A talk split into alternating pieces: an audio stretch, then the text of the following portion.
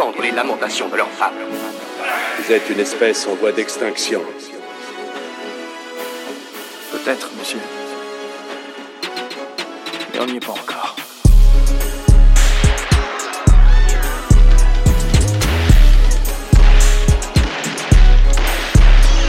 Et bonjour à tous, bonjour à toutes. On est ravis de commencer cette année 2024 avec vous.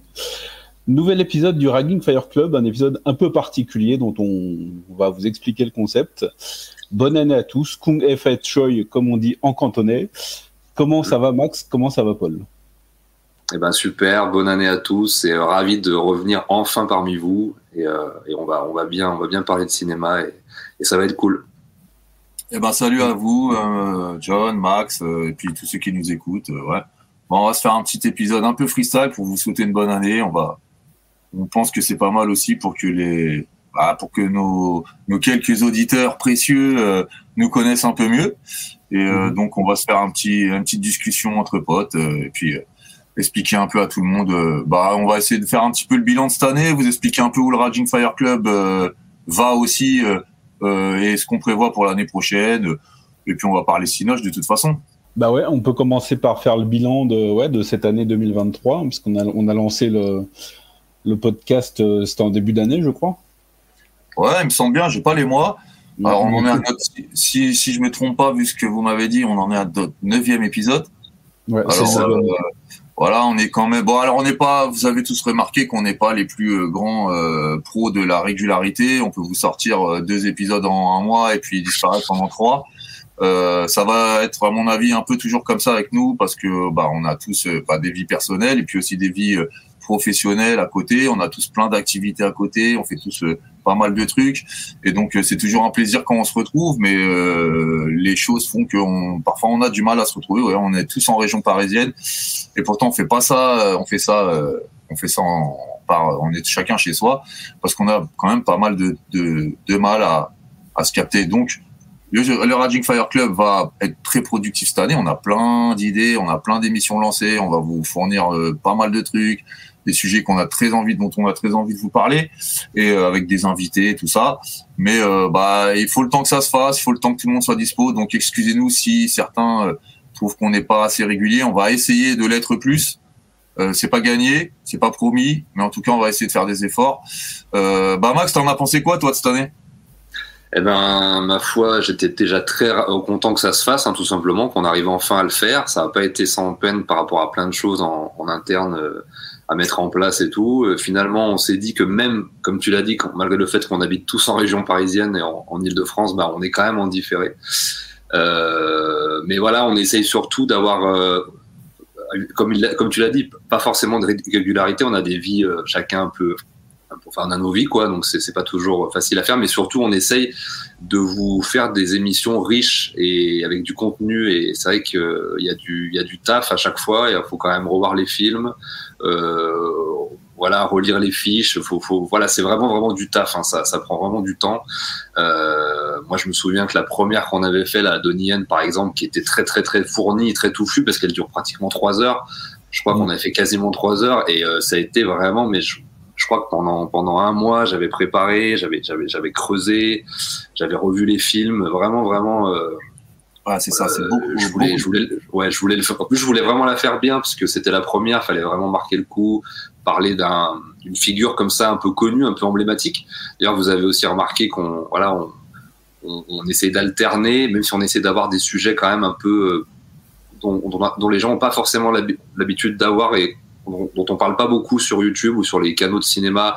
Par exemple, on a fait un épisode sur euh, dernièrement sur Shin Fuon, sur Mengoy, qui sont quand même des figures emblématiques, mais forcément qui vont pas parler au grand public. Donc on, on, on aime bien aussi, enfin je, parle au nom de mes camarades, mais je pense qu'ils seront d'accord avec moi, mais on aime bien aussi mettre en avant des figures euh, méconnues, inconnues ou oubliées.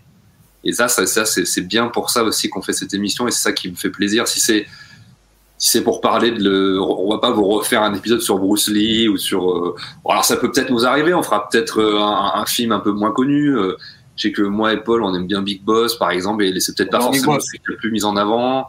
Peut-être qu'on pourra en reparler. Il y a toujours des trucs à dire, même même sur, sur les trucs les plus connus. Mais disons qu'on aime bien aussi euh, voilà, parler de, de, de figures euh, comme ça oubliées. Donc, euh, Ouais, bah en fait, comme tu as dit, bah, ouais, bah les, les, alors ouais, les, les préparations d'épisodes, comme on essaye, euh, bah, on espère qu'on y arrive un minimum. Je, c'est pas à nous de le juger, mais on essaie de vous donner des trucs, de vous offrir euh, des sujets euh, de qualité, assez fouillés. donc ça nécessite quand même surtout des revisionnages de films que parfois on n'a pas vus depuis 10, 20 ans. Euh, donc ça prend du temps de revoir les films. Euh, ça prend du temps de réactualiser ses connaissances, parfois aussi sur tel ou tel sujet. Et, euh, et puis voilà quoi. Donc, donc euh, bah, nous on continuera à essayer de vous donner la qualité euh, que vous êtes en droit de demander. En tout cas, on essaiera au maximum de le faire. Et donc forcément, bah, entre ça et le reste, euh, on a, on a, on, parfois on met du temps à le faire. Hein. Je vous rappelle par exemple bah, que Max et John ont leur chaîne YouTube à eux, que que Max est sur plusieurs podcasts, que les deux interviennent beaucoup euh, dans des émissions euh, diverses et variées, que bah, qu'à côté ils ont une famille et moi pareil. Et donc, euh, bah, donc tout ça, c'est, il faut que ça se combine. Mais vous inquiétez pas, on a plein de trucs prévus pour vous. Euh, et comme t'as dit Max, ouais, nous le but, hein, euh, si vous avez bien compris, sinon on serait lancé dans dans dans autre chose. Le but de notre de notre podcast, c'est vraiment de, de de faire redécouvrir ou de parler de gens dont on parle pas beaucoup et d'un cinéma dont on parle plus beaucoup. On en a parlé à une époque. C'est un peu moins le cas maintenant, mais on avait envie de vous parler beaucoup de cinéma hongkongais, comme vous l'aurez remarqué. On parlera pas que de ça, et on n'a pas parlé que de ça. Hein, on a fait un peu d'animation, on a fait un peu de cinéma japonais, on continuera à faire ça. On va sûrement vous parler d'autres trucs, j'en sais rien, de cinéma indien, sûrement. C'est c'est des choses qui ont, dont on a envie de parler avec, vous. Euh, mais euh, voilà, notre but, nous, c'est pas de faire de l'argent. En fait, on fait le Raging Fire Club, c'est l'émission qu'on aurait envie d'écouter nous en tant qu'auditeurs. Et c'est pour ça qu'on l'a fait. Et euh, donc voilà, moi, un podcast sur Ching Foy On, je prends. Voilà, même si ça intéresse euh, 300 personnes en France, c'est pas grave. Euh, L'important, c'est que ce soit là et que ce soit là et que tout le monde puisse s'y reporter euh, au moment, euh, au moment voulu ou, euh, ou si le hasard des, des, des algorithmes fait que vous tombiez dessus. Euh, en tout cas, voilà, nous c'est ça, le Raging Fire Club, c'est pas quelque chose pour avoir des sponsors, c'est pas quelque chose pour gagner de l'argent. Euh, chacun fait sa vie de son côté. Donc pour ça, on espère surtout vous faire découvrir des des euh, des choses que vous connaissiez pas ou que vous entendiez parler de sujets que vous aimez et que vous entendez pas ailleurs. Et surtout, on est là euh, hein, vraiment pour bah, se faire plaisir, parler de choses qu'on aime. Et donc, vous aurez remarqué qu'on adore le cinéma HK, mais pas que. Ouais, bah vous avez bien, bien résumé le truc, les gars. Je veux rien, rien rajouter de plus. C'est un vrai plaisir de faire ces émissions, effectivement, de parler de sujets euh, moins dans l'ombre que, que certains, certains, certaines autres choses.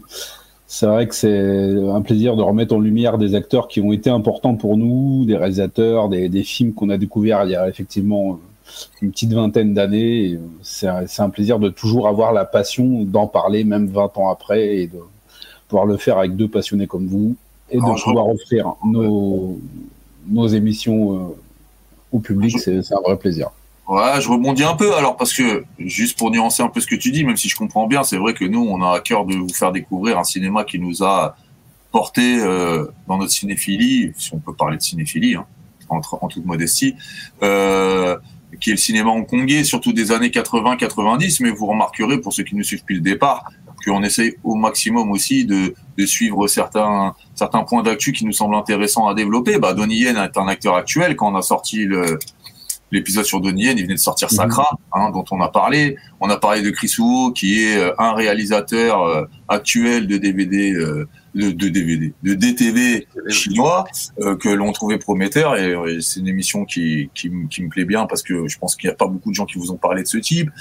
On a parlé de Golgotress qui vient d'être réédité en, en, en Blu-ray par Tanuko et on vous conseille, euh, on vous conseille ardemment et vivement de vous procurer cette belle édition. On a parlé de Choi Ark à l'occasion de la sortie du, euh, du livre qui est déjà une référence de Arnaud Lanuc.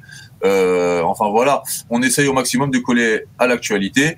Et puis après, on prend des sujets. Meng Hoi, il venait de décéder. Hein. On, on vous rappelle que Meng Hoi, c'était un, épisode hommage. Chin Fui On, c'était euh, super comme émission et c'était à la demande hein, le sujet de, notre de notre invité qu'on remercie euh, beaucoup d'être venu, comme tous nos invités qui étaient Sébastien Lecoq. Enfin voilà, nous on prend les sujets comme ils viennent. Et là, on en a pas mal aussi à vous montrer des trucs. On va vous parler de cinéma dans les dans les jours et semaines qui viennent. On va vous parler de cinéma hongkongais, euh, euh, de la grande époque. On va vous parler, euh, on va vous parler sûrement de cinéma japonais, peut-être de tokusatsu, de trucs comme ça. Enfin voilà, on s'interdit rien. On s'interdit pas de revenir sur un petit film qui nous botte tous les trois et de vous en parler juste de ce film-là.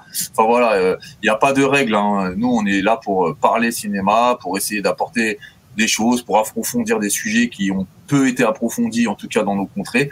Enfin voilà, le Raging Fire Club, c'est la mission qu'il s'est donnée, hein, c'est ça une mission qu'on remplit vraiment euh, en étant très humble. Hein. Euh, mais euh, mais voilà, c'est c'est un peu la vision qu'on a et c'est ce qu'on compte vous proposer encore bah, pour 2024 et puis pour les années les autres années à venir parce que on n'a pas envie et on n'est pas prêt de s'arrêter.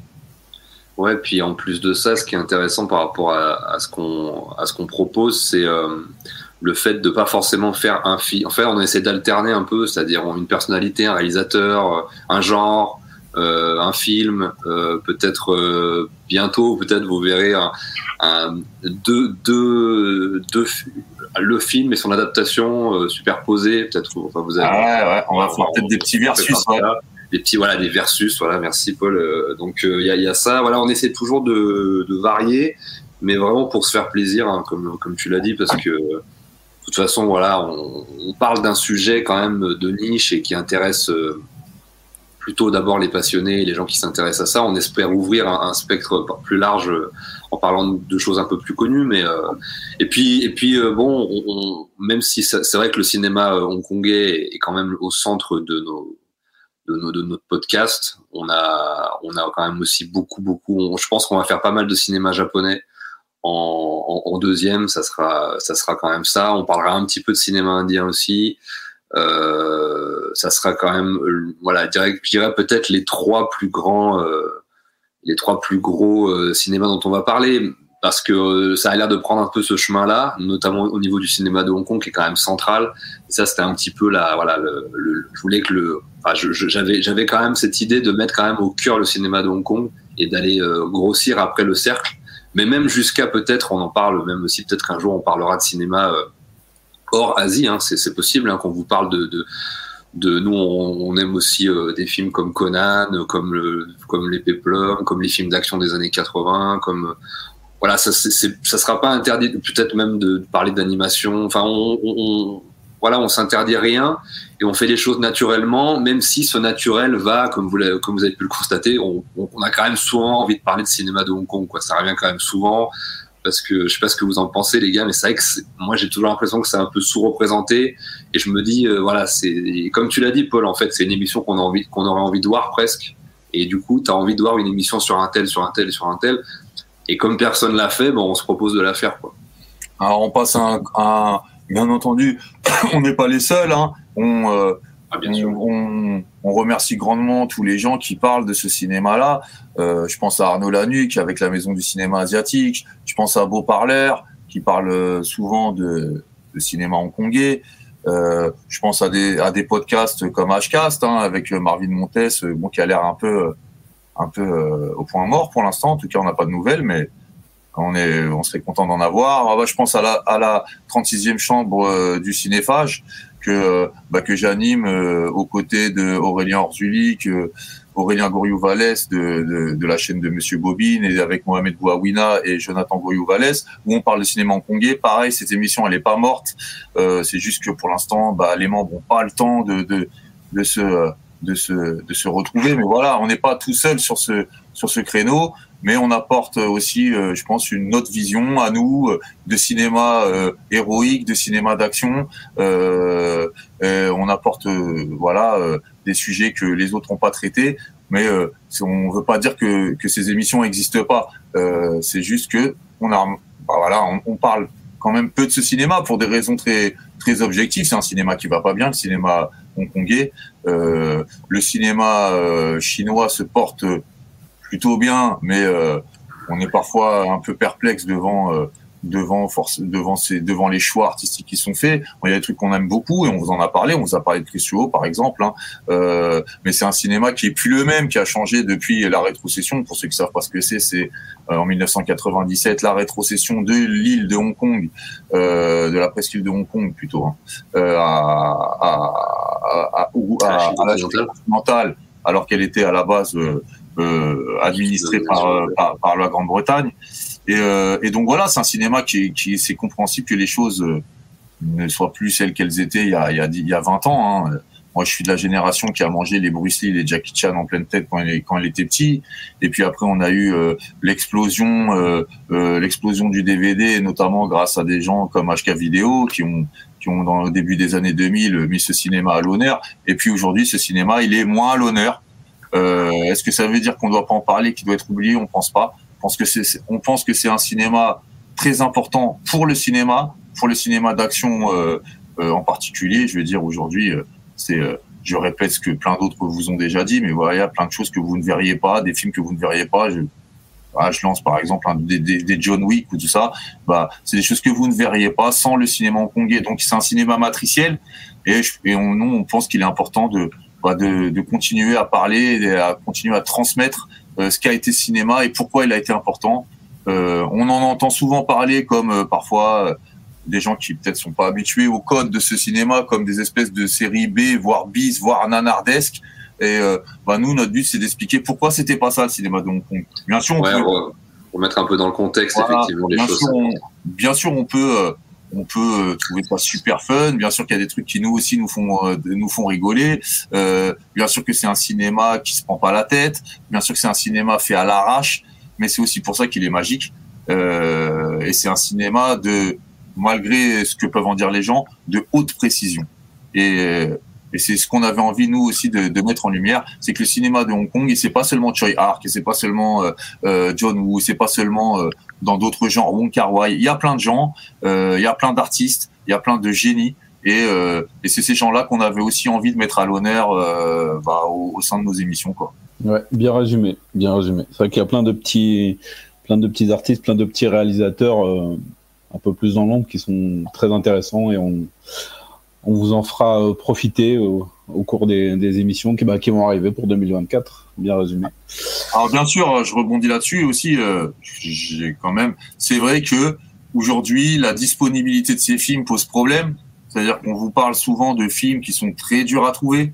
Euh, mais nous, on est obligé pour traiter à fond nos sujets d'en parler. Euh, il y a des moyens plus ou moins détourné de, de pouvoir se procurer ces films. On n'est pas là pour faire de la pub pour des pratiques illégales, mais parfois, on va pas se mentir, il y a des films qu'on veut voir, on n'a pas le choix parce qu'il n'y a pas d'offre euh, tout simplement légale pour ces films-là. Mais c'est le même problème avec euh, un peu moins maintenant, mais c'est toujours le même problème avec le cinéma asiatique en général. C'est le même problème avec le cinéma japonais, c'est le même problème avec le cinéma euh, indien. Euh, pour l'instant, la disponibilité de pas mal de films euh, au niveau légal pose problème. Il y a peu de propositions sur les plateformes. Euh, il y a peu de propositions euh, en, physique. D'ailleurs, on remercie tous les acteurs euh, de, du Blu-ray, du DVD, de l'édition Blu-ray DVD qui font les efforts de sortir ces films-là, qu'ils soient récents ou qu'ils soient de l'ordre du patrimonial.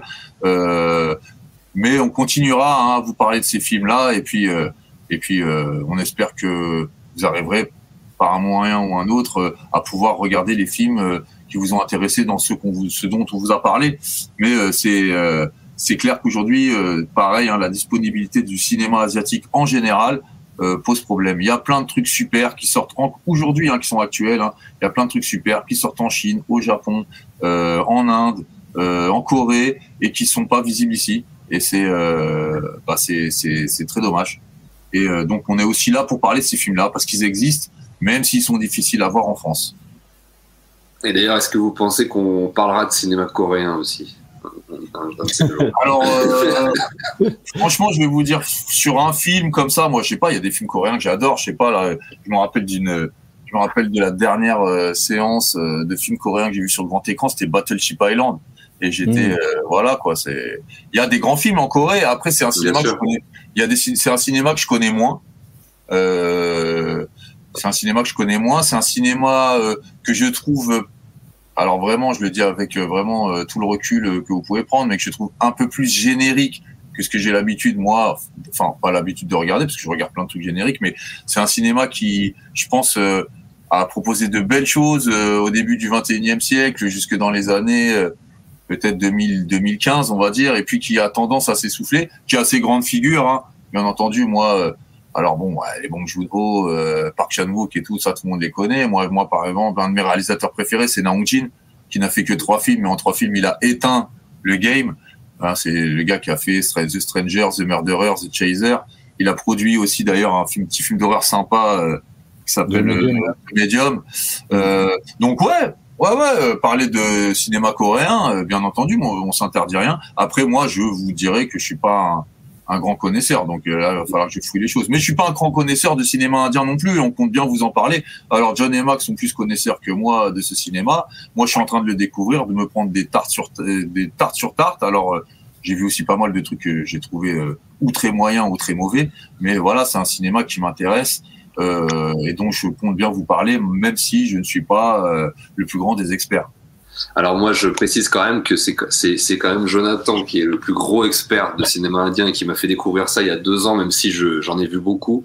Il connaît beaucoup mieux le, le, sujet que, que moi. Et, et, moi, en fait, je vous ai un peu posé la question sur le cinéma coréen. C'était un peu ironique parce que si les gens me suivent un peu sur YouTube, ils savent que je suis pas forcément méga fan de cinéma, que comme tu l'as dit, je trouve un peu générique et qui du coup s'adapte un peu au goût général du monde occidental. Et du coup ça je, trouve ça par moments un petit peu aseptisé le cinéma coréen et un petit peu triste malgré ses grandes qualités. C'est-à-dire que je trouve que c'est objectivement peut-être le plus qualitatif en termes purement techniques mais par contre au niveau du substrat euh, au niveau de l'énergie de ce que ça me procure comme émotion je suis moins dedans. Alors que par, en opposition le cinéma indien parce que là on a cité les deux, le cinéma coréen, le cinéma indien. Pour moi, c'est un petit peu un miroir déformant, c'est-à-dire que le, cinéma indien a, plein, plein, plein de défauts, mais je le trouve globalement beaucoup plus vivant et beaucoup plus vibrant que le cinéma coréen. Euh, donc euh, voilà, c'est ça dépend ce que vous cherchez aussi dans. Est-ce que vous cherchez de la technicité, est-ce que vous cherchez de l'émotion? Moi, j'aurais plus tendance à, chercher de l'émotion maintenant euh, je vois un film, et c'est vrai que ça me fait moins vibrer le cinéma coréen. Mais par contre, j'aimerais par exemple beaucoup un jour qu'on parle de d'un focus d'un acteur comme Don Lee, par exemple. Euh, Manon Sok, j'aimerais bien faire un focus sur le mec, même s'il n'a pas fait que des films extraordinaires. La figure est intéressante. Euh, cet ancien combattant là, ou catcheur ou euh, champion de MMA ou que je ne sais plus qui qui, s'est mis à faire des films à la Bud Spencer. Enfin, je, trouve je trouve ça intéressant le parcours du gars. Je crois que c'est un c'est un Coréen qui vient des États-Unis. Enfin, je voilà, il y a, y a quand même deux trois trucs à faire. Et c'est vrai qu'aussi, il y a un autre truc par rapport au cinéma coréen, je trouve, qui brille pas particulièrement dans l'action. Alors, je sais que je vais en faire hurler plus d'un qui vont, qui vont, qui vont me trouver euh, outrancier dans ce que je dis, mais franchement, je, enfin, je, je m'amuse beaucoup plus dans un film euh, de Chine continentale, hongkongais, japonais, indien, et que, que du cinéma coréen que je trouve voilà, je trouve qu'ils font pas les meilleurs films d'action. Ils font les, ils font peut-être les plus grands drames. Tu as cité des grands films là euh, tout à l'heure, Paul moi aussi j'ai trouvé ça mortel euh, au niveau oh. des drames, au niveau de la dramaturgie, au niveau de l'écriture, au niveau de la technique, de la réal. Par contre, au niveau de l'action pure, les, les, quelques peu que j'ai, les quelques films que j'ai vus, j'ai pas été transcendé par l'action euh, de manière globale. J'ai pas ah. trouvé que c'était une technique très poussée en fait au niveau de l'action. Bah, en fait, euh, bon après pareil, hein, le cinéma coréen, bah, on en a vu un ensemble. Je sais plus si t'étais là, Max. En tout cas, je suis sûr qu'il y avait John. Hein. On a été voir le projet Wolf Hunting en salle ensemble. je crois que c'est le dernier qu'on a vu. Qui est pareil, alors qui est à l'image du cinéma coréen, qui est très propre, très bien léché. Moi, j'en ai un peu marre de leur étalonnage euh, vert, vert, euh, vert et jaune. Là, ça commence à, me gonfler sérieusement. Euh, étalonnage qu'on retrouve dans un film dont on a peut-être parlé tout à l'heure, qui est fait par John Woo. que je trouve ça quand même un, un peu, un peu dommage qu'il ait choisi cette imagerie qui, pour moi, quand je la vois, et, je pense directement au cinéma coréen, hein, c'est ces couleurs-là, ces, ces teintes-là, qui commencent à me sortir par les trous de nez, je vous, je vous mens pas. Euh, mais ils font toujours du cinéma très carré, très sympathique. Alors ouais, euh, peut-être qu'aujourd'hui l'inventivité est moins là, euh, mais euh, après, bien entendu, comme tu as dit, Max, il y a des auteurs. Alors, bien sûr, il y a des auteurs. Tu as Naong Jin, tu as Park Chan-wook, euh, euh, tu en as d'autres. Là, comme ça, d'un coup, bien entendu, j'ai un trou. Mais Et après, il y a un cinéma d'exploitation euh, à la coréenne. Ils ont leurs pattes, ils ont leurs touches. Euh, on peut euh, plus ou moins apprécier. Moi, c'est ce que je vous dis. Je trouve ça très standardisé. Mais finalement, le, le cinéma d'exploitation hongkongais que nous, on aime... Euh, sorti des grandes figures, euh, les Choi Ark, les John Woo, les, euh, les Liu Liang selon les époques, enfin bon, pour en sortir, hein, des, des, très grands auteurs, eh ben, il était aussi un peu standardisé. Mais euh, c'était une, une, standardisation qui nous plaisait plus, où le, Euh, l'époque, le grain de l'époque. La martialité avait une très grande importance et on est très attaché à ça. Euh, c'est peut-être euh, moins le cas dans le cinéma hongkongais, euh, dans le cinéma coréen. Et puis euh, voilà, il y avait un, un art du montage, euh, euh, un art du cadrage euh, autre. Donc euh, nous, on a été biberonnés à ce cinéma-là.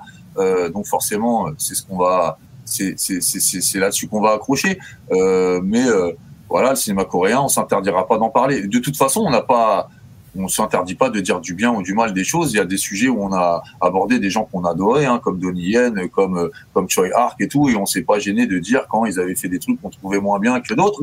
Donc euh, euh, on verra ouais, pour le cinéma coréen. Et concernant le cinéma indien, ouais, je suis d'accord avec toi. Bah moi cette année, j'ai pris quand même des belles des belles grosses gifles. Hein. Moi là, je pense que le film mon film préféré de l'année euh, 2023, c'est Gigartanda Double X, qui m'a complètement retourné. Euh, Pas encore vu. Ah, ça, ça, il faut, ça, faut que vous voyez ça, les gars. C'est, Il a une très bonne, très bonne réputation. ouais. c'est, c'est, c'est fantastique. C'est, Ok. ouais, franchement, c'est. Alors, c'est moins euh, un actionneur que que des films que j'ai adorés, hein, que- comme Jawan ou Léo, euh, euh, qui, Ouais. qui sont qui sont super. C'est moins un actionnaire. C'est quelque chose. C'est un truc plus qui a un discours sur le cinéma, qui a un discours sur euh, sur l'exploitation de l'homme par l'homme, euh, euh, sur la figure héroïque d'ailleurs, hein, qui a un grand discours sur la figure héroïque. C'est quoi être un héros? Euh, euh, voilà, moi c'est un film qui m'a euh, qui m'a euh, en plus d'être euh, hautement diversi hautement divertissant, euh, super fun. même si ça commence un peu au départ, on se dit oh, putain on va avoir un espèce de sous Tarantino indien et c'est pas du tout le cas en fait. Et qui a une inventivité folle, qui a une qui a une direction de direction artistique et une photo complètement dingue. Alors qu'on pourrait même ne pas aimer tellement c'est outrancier, tellement les choses sont poussées à leur à leur maximum. Et moi j'adore ça quand les choses sont poussées à leur maximum. Quand les gars mettent les pieds dans le plat, j'adore. Et, euh, et ouais non, Gigartanda Double X, grosse grosse grosse claque. Hein, euh, euh, et euh, je remarque que la ma... alors j'en ai d'autres des claques hein, euh, cette année, hein, pas que indienne. Et je remarque que ma grosse grosse claque de l'année euh, d'avant, il me semble bien, euh, si je me trompe pas d'année, euh, bah c'était RRR. Donc ça commence à ça commence à faire deux ans que mes films préférés que je vois l'année et qui me mettent sur le cul et que euh, dès qu'ils finissent j'ai envie de, le- de remettre de, de me les refaire, bah c'est des films indiens. Et, euh, et pour moi c'est nouveau. Hein, je vous le dis franchement, pour moi j'ai très longtemps euh, considéré que le cinéma indien c'était le Bollywood que j'avais euh, l'habitude d'entendre euh, en, en- dans, dans la famille ou chez les voisins. Le euh, cinéma romantique, familial avec des bonnes femmes qui chantent que leur mari est trop génial et que ça me gonflait. alors c'était très joli, c'était très joli à voir, hein, mais ça me gonflait très vite. Et j'ai euh, donc j'ai pris le coche très tard. Euh, ça fait peut-être trois ans, euh, trois ans que je regarde un peu de cinéma indien entre entre entre autres choses, hein, parce que voilà, en plus c'est des films qui durent super longtemps, donc faut se dire bon là j'y vais pour trois heures. Euh, mais euh, ouais ouais, le cinéma indien, forcément à un moment on va en parler. Euh, alors est-ce qu'on est-ce qu'on, est-ce qu'on le fera sous l'angle d'un réal, est-ce qu'on le fera sous l'angle euh, d'un genre, euh, j'en sais rien. Je, je- bon, moi, pour moi le réal qui ressort hein, pour l'instant vraiment de de tout ça, c'est quand même Rajamouli qui est quand même au-dessus de la masse, euh, même s'il y en a plein d'autres. Bah, j'ai euh, il y a Lokesh, euh, comment c'est euh, déjà? Cana Garage. Ouais, Lokesh Kanagaraj. Et euh, ouais, ouais, le cinéma indien, euh, très belle année. J'ai adoré Léo, j'ai adoré Jawan. Euh, Ouais, t'avais aimé ça, ouais. Et alors Jawan en tant que, en fait, c'est un blockbuster, c'est un blockbuster complètement politique. Euh, dans un pays où c'est pas facile de faire de la politique, parce qu'on rappelle quand même que le gouvernement indien, c'est pas les rois de la démocratie. Euh, un pays, alors un, truc politique très critique envers le gouvernement, euh, avec un Khan qui est quand même, je le rappelle, un musulman dans un pays où il fait pas bon être musulman, même quand on est une star. Euh, donc c'est un film super courageux. Euh, et je m'attendais pas du tout à ce à ce discours-là parce que j'étais tombé sur pas mal, excusez-moi, hein, de merde nationaliste et, et franchement islamophobe. Euh, il y a toujours y a toujours un méchant musulman caché dans un coin. Euh, dans pas mal de films que j'avais vus euh, d'Inde et ça commençait à me gonfler, franchement. Euh, voilà, par exemple, ce que je dis souvent parce qu'il y a quelqu'un qui me dit ouais mais tu dis ça. euh, tu dis que c'est un que c'est un cinéma anti-musulman parce que moi j'ai trouvé vraiment qu'il y avait des choses qui étaient vraiment répugnantes dans ce que j'ai pu voir. Euh, et ouais, tu dis pas ça pour le cinéma chinois alors qu'il y a les Ouïghours.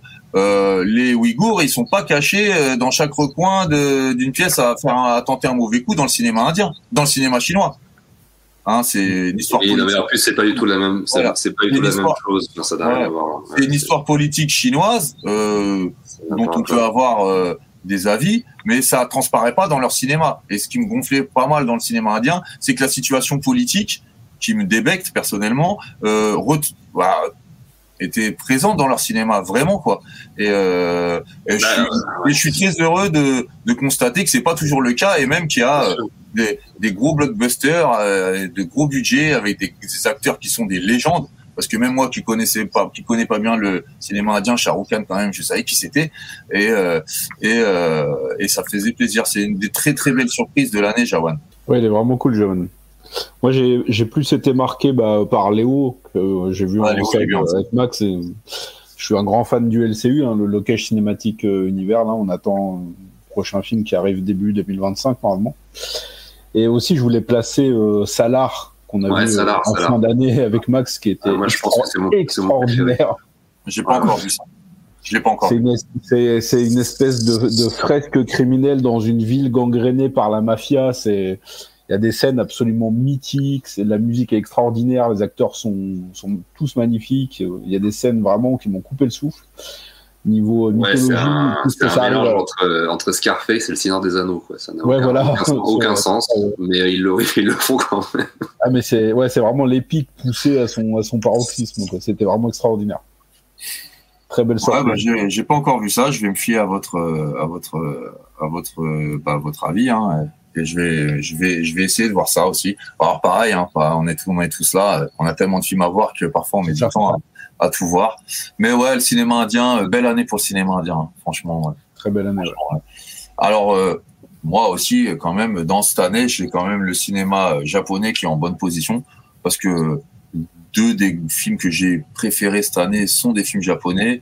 Euh, bah, c'est Shin Kamen Rider de, de Hideaki Anno, moi qui m'a, bah, moi je suis un grand fan d'Hideaki Anno et il m'a pas déçu. C'est pas forcément mon préféré de sa grande trilogie, euh, quadrilogie si on compte les Evangelion, mais je les place différemment. Pas parce que c'est de l'animation, mais parce qu'à la base ils partent d'une création de Hideaki Anno. Hein, c'est lui qui crée Evangelion et qui le reboot euh, avec sa, sa sa quadrilogie. Mais euh, la, la la trilogie Shin Godzilla, Shin Ultraman, Shin Kamen Rider vraiment euh, top. Euh, dommage de ne pas avoir vu ça sur le grand écran. Euh, J'avais réussi à voir Shin Ultraman et Shin Godzilla sur le grand écran. Celui-là, on l'aura eu que sur Prime, mais une très belle surprise. Euh, un tokusatsu complètement revisité et pourtant très respectueux et et euh, et, euh, et qui a compris son sujet, qui a compris euh, d'où il venait et quelle était sa référence et comment la manier en 2023 dans un film avec de quand même de bonnes, de grandes ambitions esthétiques et visuelles. Euh, et puis bien sûr Godzilla Minus One, euh, qui est le nouveau Godzilla pour les 70 ans et, et qui était qui était vraiment pas mal. Moi, j'ai vraiment aimé. Je compte aller le revoir là, vu que maintenant il est ressorti. il est ressorti hier. Ouais. alors Godzilla Minus One, les gars, je pense que vous l'avez tous vu. Vous l'avez vu. On l'a vu ensemble. Vous avez, vous avez quoi à dire dessus? euh, on l'a vu en 4DX, euh, je sais plus dans quelle salle. Et, euh, tu t'es endormi. Tu t'es endormi d'ailleurs. sur, un siège, qui bougeait. Ah, c'est quand même fou. Ah là là, ouais. Non, mais en fait, en, fait, c'est pas ça. C'est que il y, a, beaucoup, ça alterne beaucoup ces séquences de, fait, de très dramatiques et puis des séquences de, de surgissement d'attaque. Donc, comme on l'a vu en 4DX, quand, quand, le monstre survient et tout, ben ça, ça secoue. Hein si vous avez compris le concept. Et puis, euh, bah, les moments plus posés, forcément, bah, ça, ça, ça, ça, peut poser un homme un peu fatigué aussi. Mais c'est vrai que moi, j'ai trouvé ça, euh, j'ai trouvé ça super, mais ça m'a un peu sorti du film le côté 4DX parce que, en fait, le, les scènes dramatiques sont tellement intenses, ils sont tellement bien que, en fait, quand il y a le surgissement avec le siège qui bouge, ça te sort un peu de la vision, ça décale un peu le regard, ta tête bouge en fait, et du coup c'est c'est le. Par exemple, je, trouve que la 4DX, moi j'avais vu, euh, j'avais vu euh, Dragon Ball Broly à Hong Kong en 2018, 2019, je sais plus, en 4DX. Et là, c'était super parce que c'était un film qui était très moyen d'un point de vue dramatique et au niveau de l'arrière. Ouais, toi tu dirais rien. Merde. c'était génial. D'un point de vue de l'action, c'était absolument magnifique. Oui, oui, oui, et, et, et, euh, et, vraiment, la, la 4DX, elle a tout son sens. Et par contre, c'est vrai que pour Godzilla Minus One, c'était c'était plus compliqué parce qu'il y avait vraiment un gros côté film de film catastrophe, mais avec des gros moments de drame. Et du coup, ça crée un décalage assez euh, assez monstrueux, ouais, euh, justement. Mais c'était un super, euh, super film. Moi, j'ai beaucoup aimé. Moi aussi, j'ai j'ai vraiment beaucoup apprécié parce que c'est un film qui est, dans son message que j'ai trouvé très beau. Il est rempli de vie, rempli d'envie de, de, vivre justement et de, on voit le Japon ce qui, tente de se reconstruire après la guerre. Et je trouve les personnages vraiment bien. Ils sont tous humains, très attachants et on, sort un peu de la figure euh, héroïque. Là, on voit on nous présente le personnage principal comme euh, au départ quelqu'un de lâche qui fuit le danger et, qui réapprend à se, à se pardonner à lui-même, à, trouver euh, plus ou moins une famille et entrecoupé bien évidemment de, de, des scènes de destruction de, Godzilla qui sont magnifiques. Hein. Il y a deux scènes qui m'ont vraiment interpellé. Moi, c'est la scène où il détruit la ville avec le thème musical original du film du, du, premier Godzilla, qui, est vraiment très très intense. Au niveau de la mise en scène, c'est assez euh, assez percutant parce qu'on est vraiment en, en à hauteur d'homme et on, voit l'impact et la grandeur de, la menace de Godzilla et la scène où il poursuit un bateau euh, dans l'eau et les, les, personnages essayent de le, de le neutraliser, mais bien évidemment ils peuvent rien faire. Et quand on voit ce qu'un film comme Godzilla Minus One arrivait à faire avec un budget euh, très réduit, hein, je crois que c'est à peu près 15 millions de dollars, c'est assez bluffant. Les effets spéciaux sont, sont vraiment très bons et voilà, tu te poses des questions sur, sur, sur le budget de certaines autres produ productions. Quoi. Bah en fait, ouais, gros film. Quoi. Ouais, en fait, c'est que bah, finalement, c'est des films, comme tu dis, qui, en raison de leur budget et de leur. Euh, et de leurs euh, intentions visuelles, c'est-à-dire proposer vraiment un gros spectacle digne, digne des blockbusters à 300 millions là, mmh. euh, et ben ils misent tout sur le storyboard quoi. C'est des films, ça se voit qui sont archi storyboardés et où il y a une science plus même que du montage. Alors il y a bien entendu une science du montage qui est là, hein, je vais pas là, mais c'est une science du cadrage, ça veut dire une science de, de du money shot quoi, qui euh, qui va te rester dans la rétine. Enfin il y en a plusieurs dans toutes les séquences voilà d'action qu'il y a. Moi je, je pense à l'action, je pense à la séquence où euh, où t'as ce t'as ce, ce, cet avion qui lutte contre Godzilla là.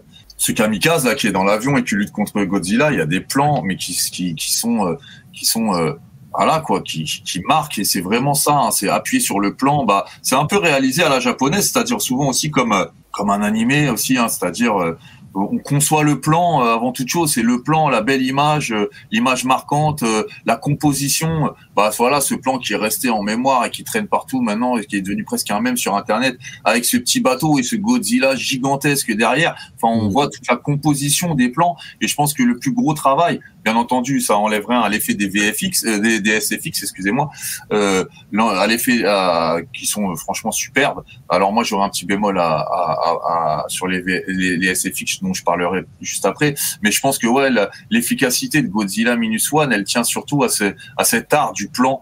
Euh, J'ai un plan là en tête du, de, du Godzilla qui est en vert et gris là dans la scène finale et qu'on voit en gros là qui est qui est complètement menaçant, qui est, et qui est complètement furieux hein, euh, lorsque tu sais vous savez il y a les bateaux qui l'entourent là.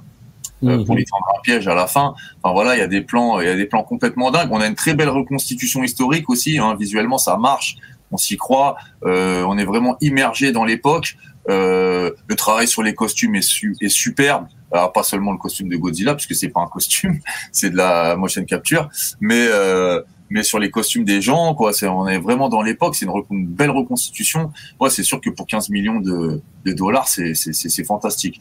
Euh, après, moi, voilà, quand même. Euh, je vois tout le monde crier au chef-d'œuvre. Je pense que c'est un très très bon blockbuster. Il est dans mon top 10 de l'année, euh, c'est sans aucun doute. C'est un très très bon blockbuster. De là en faire un chef-d'œuvre, euh, je le trouve quand même trop générique pour ça. Euh, c'est-à-dire que ça ressemble quand même à un blockbuster lambda. Quoi, il n'y a pas de il n'y a pas une ambition de se démarquer. C'est plus une de, de, de, la production actuelle. C'est plus une ambition de s'y coller. Hein de dire euh, à nous euh, la Godzilla, nous Lato, on peut faire des Godzilla qui ressemblent à, à ce qu'on à peut avoir dans le Monster Universe de, euh, de Legendary. Euh, au niveau SFX et au niveau trame, je trouve que la trame et l'écriture des personnages euh, suit suit des cadenas très hollywoodiens en fait. Euh, donc, donc là-dessus, ça se démarque moins. C'est pour ça, moi, par, exemple, que je, je lui préférerais quand même Shin Godzilla, qui par son esthétique, par son utilisation des, effets spéciaux, par par son propos, par son inventivité, est quand même beaucoup plus poussé finalement dans ses intentions euh, beaucoup plus audacieux euh, que ne l'est Godzilla Minus One, qui reste un très très bon film, hein, d'accord? Euh, mais je trouve quand même que ça reste un blockbuster, un très bon blockbuster que, j'ai adoré voir, mais qui n'est finalement que ça j'ai pas euh, moi euh, je sais qu'il y en a plein qui se pâment devant euh, le message du film. Ouais il y a une reconstitution. Oui on parle de l'après-guerre de ce qu'ont fait les, les, les japonais après après la guerre de la repentance japonaise. On n'y insiste quand même pas trop hein. le Japon dans les années 30 et 40 c'est quand même quelque chose au niveau horreur euh, c'est pas vrai, on n'en fait pas le bilan dans ce film-là. C'est pas parce qu'on parle de kamikaze, euh, on n'explique pas bien pourquoi, on n'explique pas bien ce que c'est, on n'explique pas, on n'explique pas bien l'idéologie qui les a poussés euh, à faire ça. Donc on va pas, excusez-moi, mais c'est quand même pas non plus euh, une, une, un pamphlet politique, hein, Godzilla Muswan, et c'est pas fait pour l'être. Euh, oui, oui, justement, c'est ça qui est bien, je trouve. Et, mais ce que je regretterais moi vraiment plus, mais c'est un truc de, de vieux gars qui adore le tokusatsu, bah, c'est que finalement le tokusatsu japonais, en prenant cette direction artistique-là, euh, bah, perd euh, peu à peu euh, ce qui fait sa spécificité visuelle hein, et esthétique. Bah, moi, j'aime bien quand il y a de la motion, euh, quand il y a des mecs dans des costumes, j'aime bien quand il y a des maquettes, j'aime bien tout ça. Et, quand même, pour moi, Godzilla, qui est quand même une licence phare du tokusatsu, c'est ça avant tout. On avait déjà autre chose, mais on était quand même avec des gens qui étaient très imprégnés par le tokusatsu avec euh, avec euh, Shinji Higuchi et On avait déjà une autre proposition, mais qui restait quand même euh, qui restait quand même visuellement euh, dans les dans les bornes de, de, de ce genre que je retrouve moins là. Là, vraiment, on a une espèce d'uniformisation des, effets spéciaux euh, qui sont plus du tout du tokusatsu, qui sont des effets spéciaux euh, comme, comme ceux qui se font à Hollywood. Alors, c'est très beau, c'est très bien fait. Moi, personnellement, j'ai peur de perdre quand même un peu cette spécificité au fil du temps euh, dans le tokusatsu. Moi, je, je, vais juste dire un mot sur le film parce que je comprends tout à fait, hein, parce que de toute façon, Paul a beaucoup plus de connaissances en termes de tokusatsu et cinéma japonais que moi. Moi, je j'ai vraiment parlé du film en, en termes de vraiment d'émotion et de ce que j'ai ressenti quand je l'ai vu.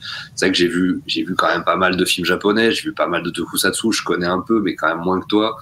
Et, euh, et moi, je préfère euh, celui-là à Shin Godzilla, mais pas pour pas pour des raisons purement artistiques. C'est-à-dire que c'est plus, ça va plus me toucher au niveau de ce que ça raconte tu vois, le, Shin Godzilla, moi je, le trouve très bon, hein, c'est un, très bon film, mais le côté bureaucratique, tout ça, c'est. Et, moi, en fait, contrairement à toi, peut-être, euh, moi, plus j'avance en fait et plus je vieillis, moins je m'intéresse aux films politiques. Et justement, je trouve que ce côté, ce que j'ai beaucoup aimé dans, Godzilla Minus One, c'est justement le côté euh, où tu remets l'humain avant. Euh, j'ai beaucoup aimé ce truc-là, et de plus en plus, en fait, quand plus je vieillis et plus c'est des thèmes qui m'intéressent. Euh, et moi qui en plus c'était un, un, le thème le, thème du patriotisme tout ça, ça c'est quelque chose qui me qui m'intéresse euh, et qui me qui me touche particulièrement. Et le devoir envers son pays tout ça c'est des, des choses qui m'ont intéressé. Et jusqu'où tu es prêt à aller pour défendre tout ça? Donc c'est très personnel en fait hein, ce que ce que je ce que je dis au niveau du thème et au niveau de au niveau de la, du style et au niveau de l'époque où ça se situe, etc., ça va peut-être plus être ma, ma cam et ça va peut-être plus me parler. Mais effectivement, je vois peut-être pas forcément tout ce que toi tu vois parce que t'es vraiment, euh, es vraiment. Après, mais, euh, mais, ouais, euh, mais voilà, c'est plus, c'est plus mon ressenti personnel. Disons que c'est vraiment un film que j'ai bien pris parce que j'ai trouvé euh, très cool le, le cœur, le, le cœur très humain j'aime pas le mot humaniste, mais le cœur très humain, et justement d'aller au-delà de la politique, au-delà du devoir envers ton pays, etc. Des choses auxquelles j'ai moi-même peut-être cru un jour, et justement le fait de ramener ça vers l'humain et de faire un truc moins politique, ça m'a beaucoup plus intéressé. Mais encore une fois, voilà, c'est très très personnel. Hein, c'est vraiment. Ouais, après justement, moi j'ai pas, euh, j'ai pas. Euh, alors je dis pas que c'est, t'as pas, t'as raison sur ce que tu dis sur le message du film, mais je pense que finalement il est il est traité de manière. Euh, je, je, répète, j'aime beaucoup ce film. Hein. Là, je dis juste les quelques les quelques critiques que j'ai à faire dessus. Je pense qu'il est quand même, c'est quand même, euh, ouais, c'est pas une question d'être politique ou pas, c'est une question de. Bah moi, je pense que Shin Godzilla, parle mieux de l'humain et de l'humain face uni face à une catastrophe. Alors il y a une critique politique, mais il y en a une aussi dans dans, dans Godzilla, Godzilla Minus One. En tout cas, une critique, un retour sur l'histoire du Japon et, de son histoire politique justement.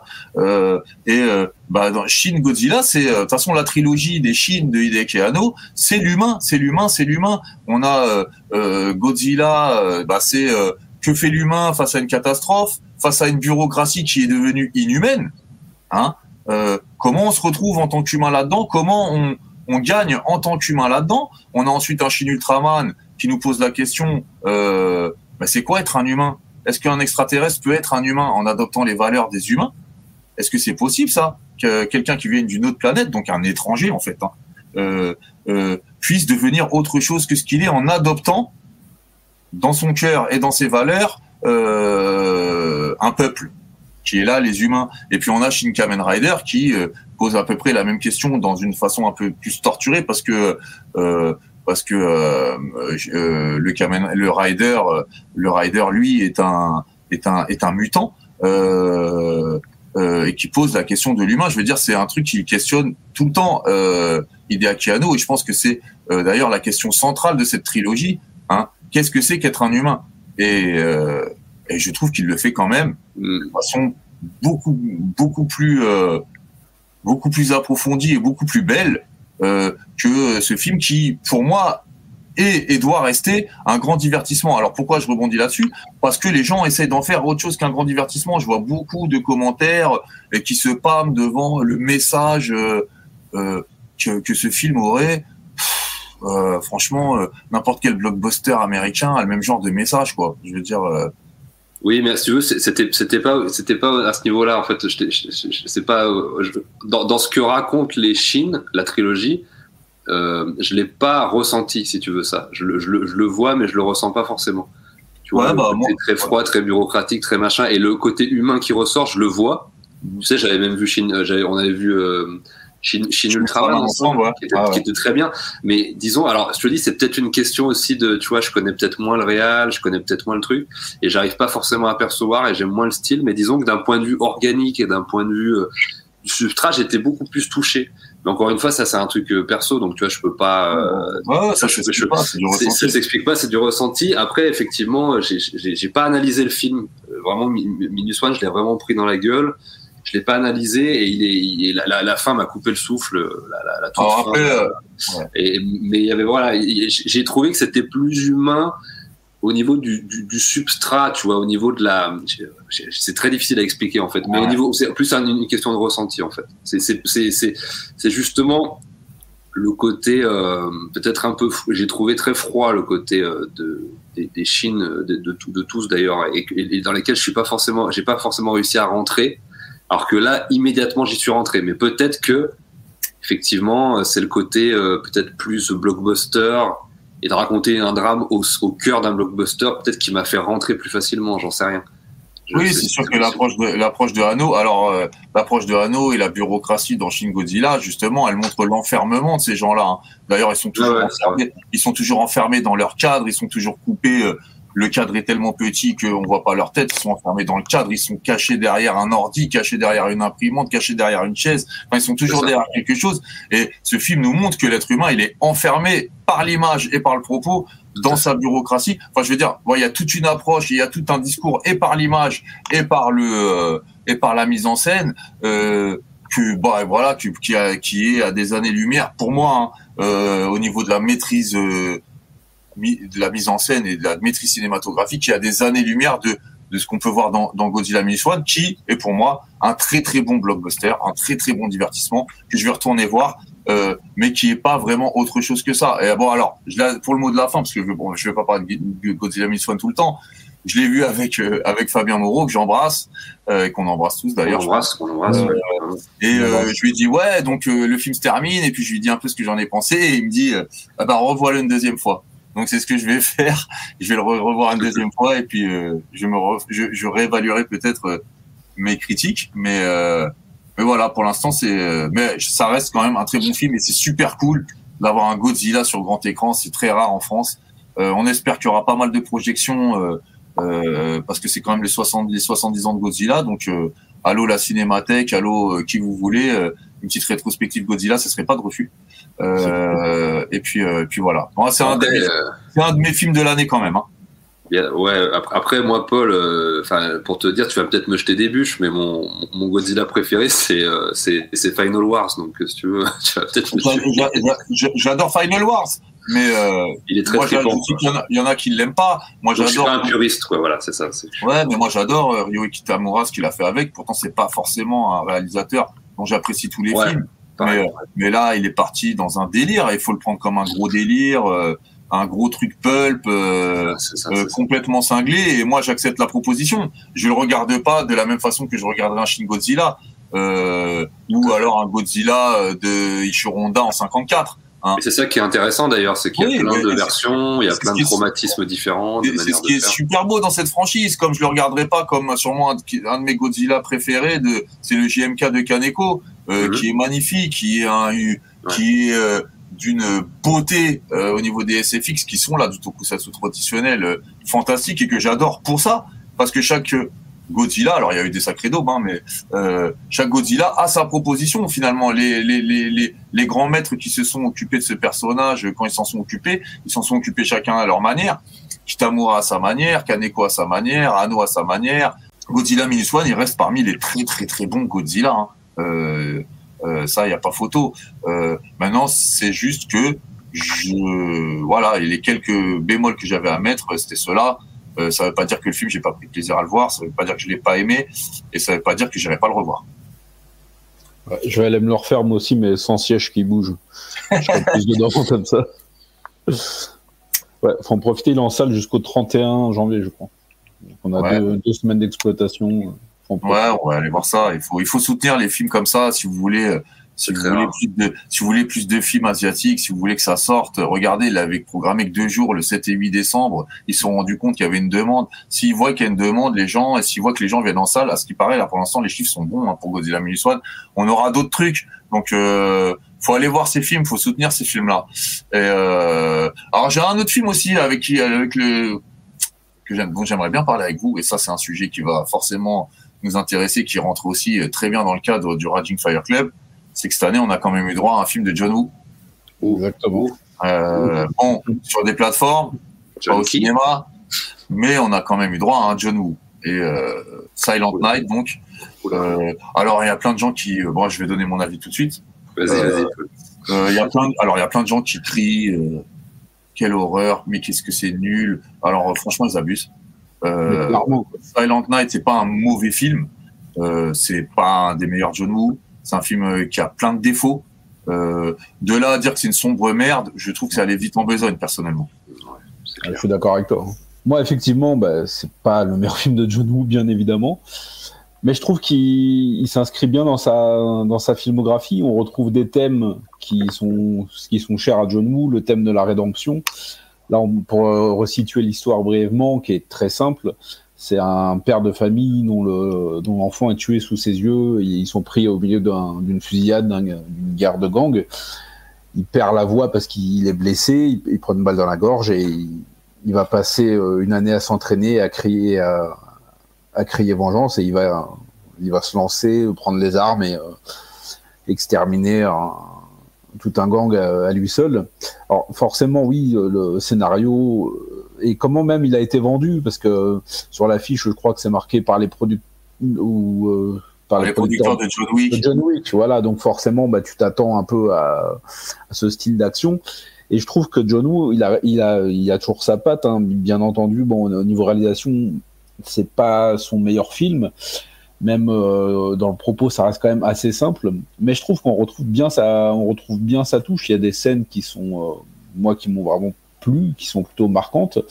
Et ce que j'ai trouvé intéressant, c'est que le héros, qui est interprété par Joel, Joel Kinnaman, c'est un mec ordinaire à qui il arrive un drame et qui, bah, qui perd, qui perd euh, pour moi son âme en même temps que, que son fils, qui devient juste obsédé par une chose, la vengeance. Il n'arrive plus à communiquer avec sa femme et bah, pour rebondir sur le concept du film, qui est un film euh, quasiment sans, sans aucun dialogue, ça souligne ce, cet état de fait. Il, je crois qu'il lui envoie juste, euh, il répond deux, deux, trois fois un texto, mais euh, il n'arrive plus à communiquer de par sa blessure et de par son état mental qui se, qui se, fissure petit à petit. On voit que c'est un mec ordinaire, on voit qu'il galère, qu'il a besoin de s'entraîner et que même en s'entraînant, bah, il est hésitant, il prend, il prend les armes, il va affronter. Euh, va affronter des, des, tueurs, des hommes de main, mais à chaque fois on sent qu'il est en danger, qu'il a, on voit qu'il a peur. Je trouve qu'il a bien, c'est pas un acteur que j'ai vu dans beaucoup de trucs, Johnny Kidman, mais je trouve qu'il a bien, il s'est bien approprié le, le, personnage. Après, pour parler des scènes d'action, bah, on est bien loin des fusillades de Hardboil ou, ou autre, mais il y a quand même des idées euh, intéressantes. Il y a à un moment donné une bagarre, une baston dans un, dans une maison.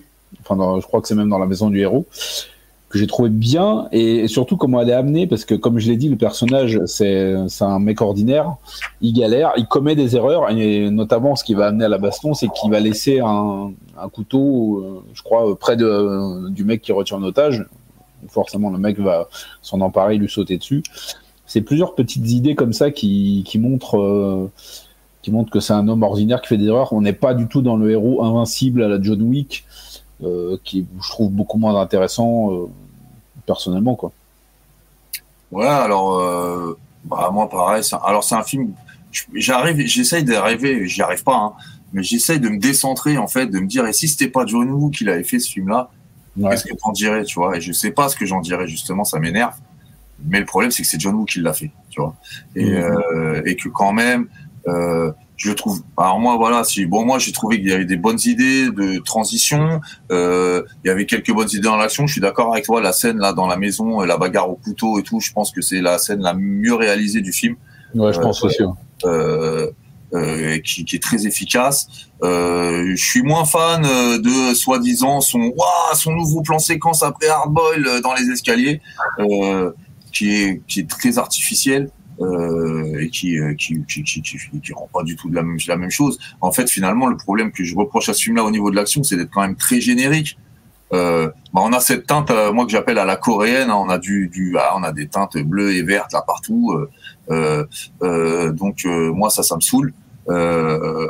c'est donc dans la forme, c'est très très générique. Ça ressemble à pas mal de choses qu'on a vues. Ça ressemble à du John Wick, pas dans l'action même. Hein, euh, parce que c'est pas euh, le même style d'action et c'est pas outrancier de la même manière en tout cas. Euh, mais euh, mais ça patine, reste, ouais ça reste une patine comme ça très américaine. Bon, après moi voilà moi John Woo je je je je, je suis en pamoison depuis euh, depuis 30 ans sur les mêmes films. Et j'avoue que moi à part les trois royaumes sa période américaine bof quoi tu vois c'est des bons. Il y a des trucs sympas. Hein. Euh, mais euh, moi, Volteface, Broken Arrow. Euh, Broken Arrow, quel chef-d'œuvre. Le Manette. ah, je, franchement, c'est pas un de ses pires. Hein. Non, c'est clair. C'est pas un de ses pires. Hein. Il y a des trucs sympas dans Broken Arrow, comme dans son Mission Impossible. Mais bon, je vais dire, voilà, ça fait longtemps que le John Woo qu'on connaissait. Euh, et puis là, alors on a eu un sursaut d'orgueil avec les Trois Royaumes qui est, qui est magnifique. Euh, et The Crushing, moi, j'ai trouvé ça très bien aussi. Le, le, drame, le, le, drame un peu l'espèce de Titanic euh, chinois qui relie le continent à Taïwan là qu'il avait ouais. fait qui a pas du tout marché en Chine et que ouais, qui a un petit peu fini et tout ça il a il, il, a pas marché mais il est très très bien. Tu sais quoi je l'ai même pas vu donc euh, je vais pas je, vais pas ben, je, te, je te le conseille mais c'est quand même un drame quoi.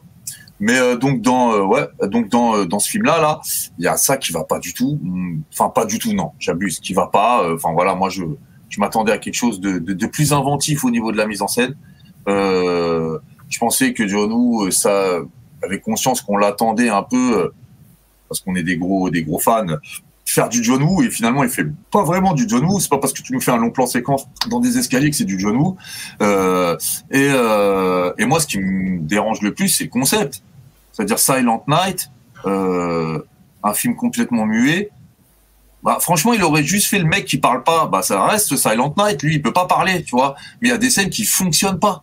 Il y a des scènes, qui vrai, sont, il y a des scènes qui sont trop forcées. Cette mmh. scène où il est en train de chialer euh, avec sa nana euh, qui elle parle, hein, euh, qui a pas perdu la voix et qui le prend dans ses bras et qui lui dit pas un mot, euh, ça fonctionne pas parce qu'il a encore des oreilles, il a une ouïe, il a pas perdu l'ouïe, d'accord? Euh, ces personnes qui sont dans la même maison et cette femme qui est au, au, bout de sa vie, qui voit son mari partir en couille et qui n'arrive que à lui renvoyer des SMS sans jamais un moment aller lui gueuler à la figure qu'il part en cacahuète, mais ça fonctionne pas. Ça fonctionne pas. Euh, ce moment euh, interminable où ils sont dans la voiture, où ils décochent pas un mot. Alors lui, il peut pas décocher un mot, mais elle, elle peut. Enfin, je veux dire, il aurait dû s'en tenir à un concept où lui, il peut pas parler. Enfin, je veux dire, euh, quand il va avec quel flic là, qui est joué par Kid Cudi là à la fin, et qu'ils se retrouvent tous les deux à se faire des clins d'œil. Ouais, ah, je suis avec toi. Ouais, t'inquiète. Euh, euh, Enfin, c'est ridicule. Ouais, c'est vrai, ça marche pas. Mais, du tout. mais, mais, mais justement, en fait, ce qui est, ce qui est, ce qui est bizarre dans ce truc, c'est que moi, je pense qu'il veut refaire du John Woo et c'est ça le problème, mais tout en le, en, en le mettant dans un moule très actuel. Et moi, j'ai toujours eu un problème à titre personnel avec les, avec les réalisateurs hongkongais qui sont partis aux États-Unis. J'ai jamais retrouvé leurs vibes, leurs pattes dans pratiquement aucun film, mis à part, et je cite toujours celui-là, on va me dire que je me répète, mais le Cœur Kong de The Big Hit, euh, que, qui est un film que j'adore parce que justement, je trouve qu'ils ont, il a réussi ce que n'arrive pas à faire John Woo pour Silent Night, c'est-à-dire à mettre le substrat hongkongais au niveau des changements de ton, de rythme, d'action, de ce, ce côté décalé, mais en même temps très ancré dans du cinéma américain, parce que The Big Hit c'est très américain, mais en même temps très hongkongais dans sa manière de, dans, dans, euh, au niveau du, c'est vraiment un hongkongais qui s'est dit je vais mettre notre spécificité, mais au service de ce cinéma qui est américain. Alors que, alors que dans Silent Night, je, je, je vois cette tentative, hein, reparler de la, la, la figure du héros, euh, le, bah, justement, tu as cité le flic, la, la dualité, le flic le, le, et le mec un peu, un peu marginal et tout, mais ça ça fonctionne pas. Et, et, et je vois vraiment le, le réalisateur hongkongais qui peine à insuffler le, ce cinéma à l'intérieur d'un truc complètement sclérosé, complètement fermé. Et, et, et moi, personnellement, je vais parler un petit peu de mon ressenti, mais je me suis fait chier. Je, je suis pas, en fait, je suis pas rentré dedans du tout. C'est-à-dire que je suis d'accord avec toi, c'est avec vous, c'est pas c'est pas un mauvais film. C'est techniquement il y a plein de trucs qui fonctionnent. C'est quand même John Woo, donc c'est un- c'est encore un des plus grands réalisateurs vi- vivants. Donc euh, forcément il reste des choses. Mais moi par exemple le Vigilant Movie qui est un de mes même la thématique du Vigilant Movie qui est quelque chose qui me transperce de, questionnements, d'émotions, de plein de choses en me mettant à la place des protagonistes, etc. Qui, même ça, je l'ai pas ressenti. Et je trouve que le fait de, trop conceptualiser ce, genre, je vais reparler de mon, te- mon terme là. Tu sais que j'utilise souvent Paul, le terme la, la sèche, le côté sec. Je trouve que Ah le ouais. vigilante, ça doit être sec parce que c'est quelque chose de très brut, c'est quelque chose de très direct. C'est tu perds un être cher et t'as envie de désinguer la moitié de la, la- parce que c'est c'est invivable en fait, c'est insurmontable. Et le fait de ramener du concept là-dedans et de ramener en fait ce, ce truc de à tout prix faire un personnage qui ça, ça- tu, tu rentres pas au cœur du récit. Enfin moi personnellement parce que je, je vois l'artifice. Je je- Ouais, j'ai pas la sécheresse de un, un film beaucoup, nettement moins réalisé comme euh, Death Sentence par exemple je sais plus qui c'est qui avait fait Death Sentence. J'avais trouvé ça plus brut. Ouais c'est Mm. ça. Beaucoup plus brut même si c'est pas de la grande réalisation mais c'est ça justement je trouve le vigilante. Donc moi Ouais, j'étais en fait- super content mais j'ai pas retrouvé ce truc là au niveau émotionnel Mais je te, je- enfin, moi, je trouve ça logique qu'on rentre pas dedans parce que, parce que tout, bah, déjà, on a quand même euh, presque une heure de film où, où on est sur, dans sa descente aux enfers et dans sa, on rentre avec lui dans sa dépression et ça peut pas fonctionner parce qu'il y a tout cet ensemble de scènes qui nous montrent que ce truc, il est complètement artificiel. oui déjà oui Et de- que, ça sonne pas vrai. Sa relation avec sa femme, elle sonne pas vrai. Exactement Parce que il- elle, elle dit pas un mot. Moi, je vais dire, je suis désolé, toi demain ou moi demain ou n'importe qui euh, qui devient muet et qu'on a une femme à la maison et qu'on est en train de faire n'importe quoi, elle va venir nous parler. Elle va pas nous envoyer des messages alors qu'elle est dans la pièce à côté. Ouais. Et justement, c'est la, limite de Donc, l'exercice Donc, conceptuel. c'est très limite et il aurait pas dû du tout s'enfermer euh, Et- dans un truc comme ça, ou alors le tourner complètement autrement. Et ça aurait dû, s'il avait fait, et moi c'est ce que je m'attendais au départ à avoir quand on avait les euh, les teasings, euh, il fait un film muet d'action, je pensais qu'il allait faire une heure et demie d'action, euh, d'action euh, quasiment sans parole. Je veux dire, il y a des films qui sont qui sont qui sont conçus comme ça. Moi, je pense au Mad Max Fury Road euh, de George Miller, qui est qui c'est deux heures d'action. Tu pourrais couper les paroles, tu comprendrais tout et tu kifferais tout autant Ouais, c'est vrai. parce que ce film-là était envi- finalement conceptualisé pour être un film quasiment sans parole. D'accord euh, euh, Je pense pas que là, John Woo a réussi son pari. Il s'est enfermé dans un espèce de truc. Il a voulu faire du drama, euh, du mélodrame, qui est euh, dans l'ADN de John Woo, hein, mais il a voulu faire du drama sans que les gens s'expriment. Euh, et ben, il montre toute la limite de l'exercice avec ce, puis, avec, avec ce film-là. Euh, et alors pareil au niveau de l'action, moi faut arrêter un petit peu aussi, ça j'en ai marre d'entendre ça. Euh, parce que ça m'a fait penser quand tu as dit oui, il a marqué par les producteurs de John Wick. Oui, euh, John Woo, l'enfant de John Wick, mais euh, euh, excusez-moi, non, mais, non, mais même, je veux dire, John, si, bon, si vous voulez trouver un papa à John Wick, c'est Corey.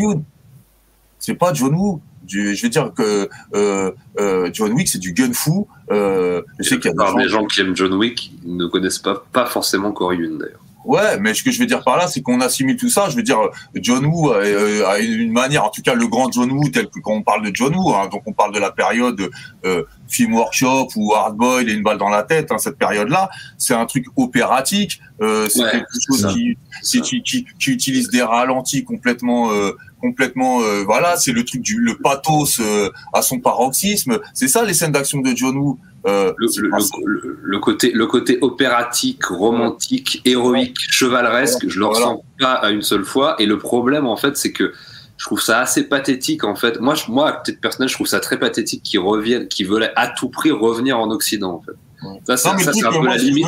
C'est un peu la limite de John Woo pour moi. Ouais, mais toi, je trouve qu'il arrive pas chez nous. Tu vois, dans John Wick, t'as des mecs qui font du kung-fu, ou en tout cas des arts martiaux, si tu veux, qui se mettent des coups en même temps qu'ils se tirent dessus. Euh, John Woo a jamais fait ça. Donc, mm. euh, je comprends pas, à un moment donné, la parenté qu'on qu'on fait, qu'on, qu'on, qu'on, quelle parenté lie John Woo à John Wick, à part qu'ils s'appellent tous les deux John et qu'il y a un W au début de leur nom de famille. Euh, je crois pas. Tu me parles de Corey Yoon et du Gun Fu, là, je vois l'affiliation. Euh, bien que Corey Yoon est pour moi euh, euh, beaucoup plus que ça. 100 km au-dessus de de de de, de Chad Stahelski, hein. C'est pas le c'est pas le le, le c'est pas le, le, sujet. Mais oui, je veux dire la, la, parenté, elle est beaucoup plus là. Et euh, et encore une fois, on nous dit, on nous parle de John Wick et on compare ce film à John Wick. Je ne comprends pas pourquoi les gens comparent John Woo à John Wick. Alors il y a peut-être un épisode que j'ai raté, mais moi je comprends pas. Ouais, c'est mais c'est la comparaison facile, je pense. Ils voient des gunfights un peu un peu stylé. Euh, voilà, ils font le rapprochement, mais c'est bien plus que ça. Ouais, moi voilà.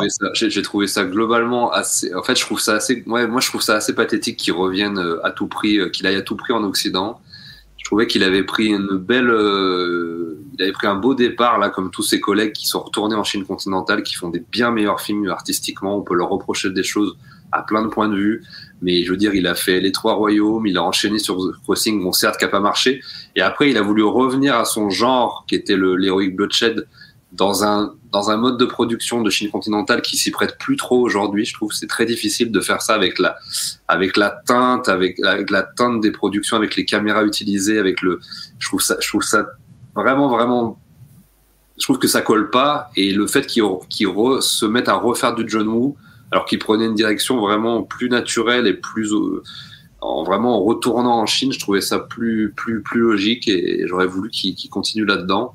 Et le fait qu'il revienne à tout prix en, euh, en, Occident et particulièrement en Amérique, je trouve ça euh, je trouve ça pathétique et en plus le fait qu'il je sais pas le fait que les Américains lui proposent un, un DTV c'est vraiment euh, je sais pas j'arrive pas à comprendre c'est incompréhensible en fait. Le, le, fait qu'il lui propose un DTV je, je comprends pas. Je, je, je c'est quand même l'un des plus grands réalisateurs vivants. Et je comprends même pas que les Américains se lui donnent pas du budget c'est un truc que, qui, qui, me dépasse complètement. Alors peut-être que j'ai pas tous les tenants les aboutissants les trucs après, ça, je vraiment ça me dépasse quoi. C'est vraiment un réalisateur important quoi.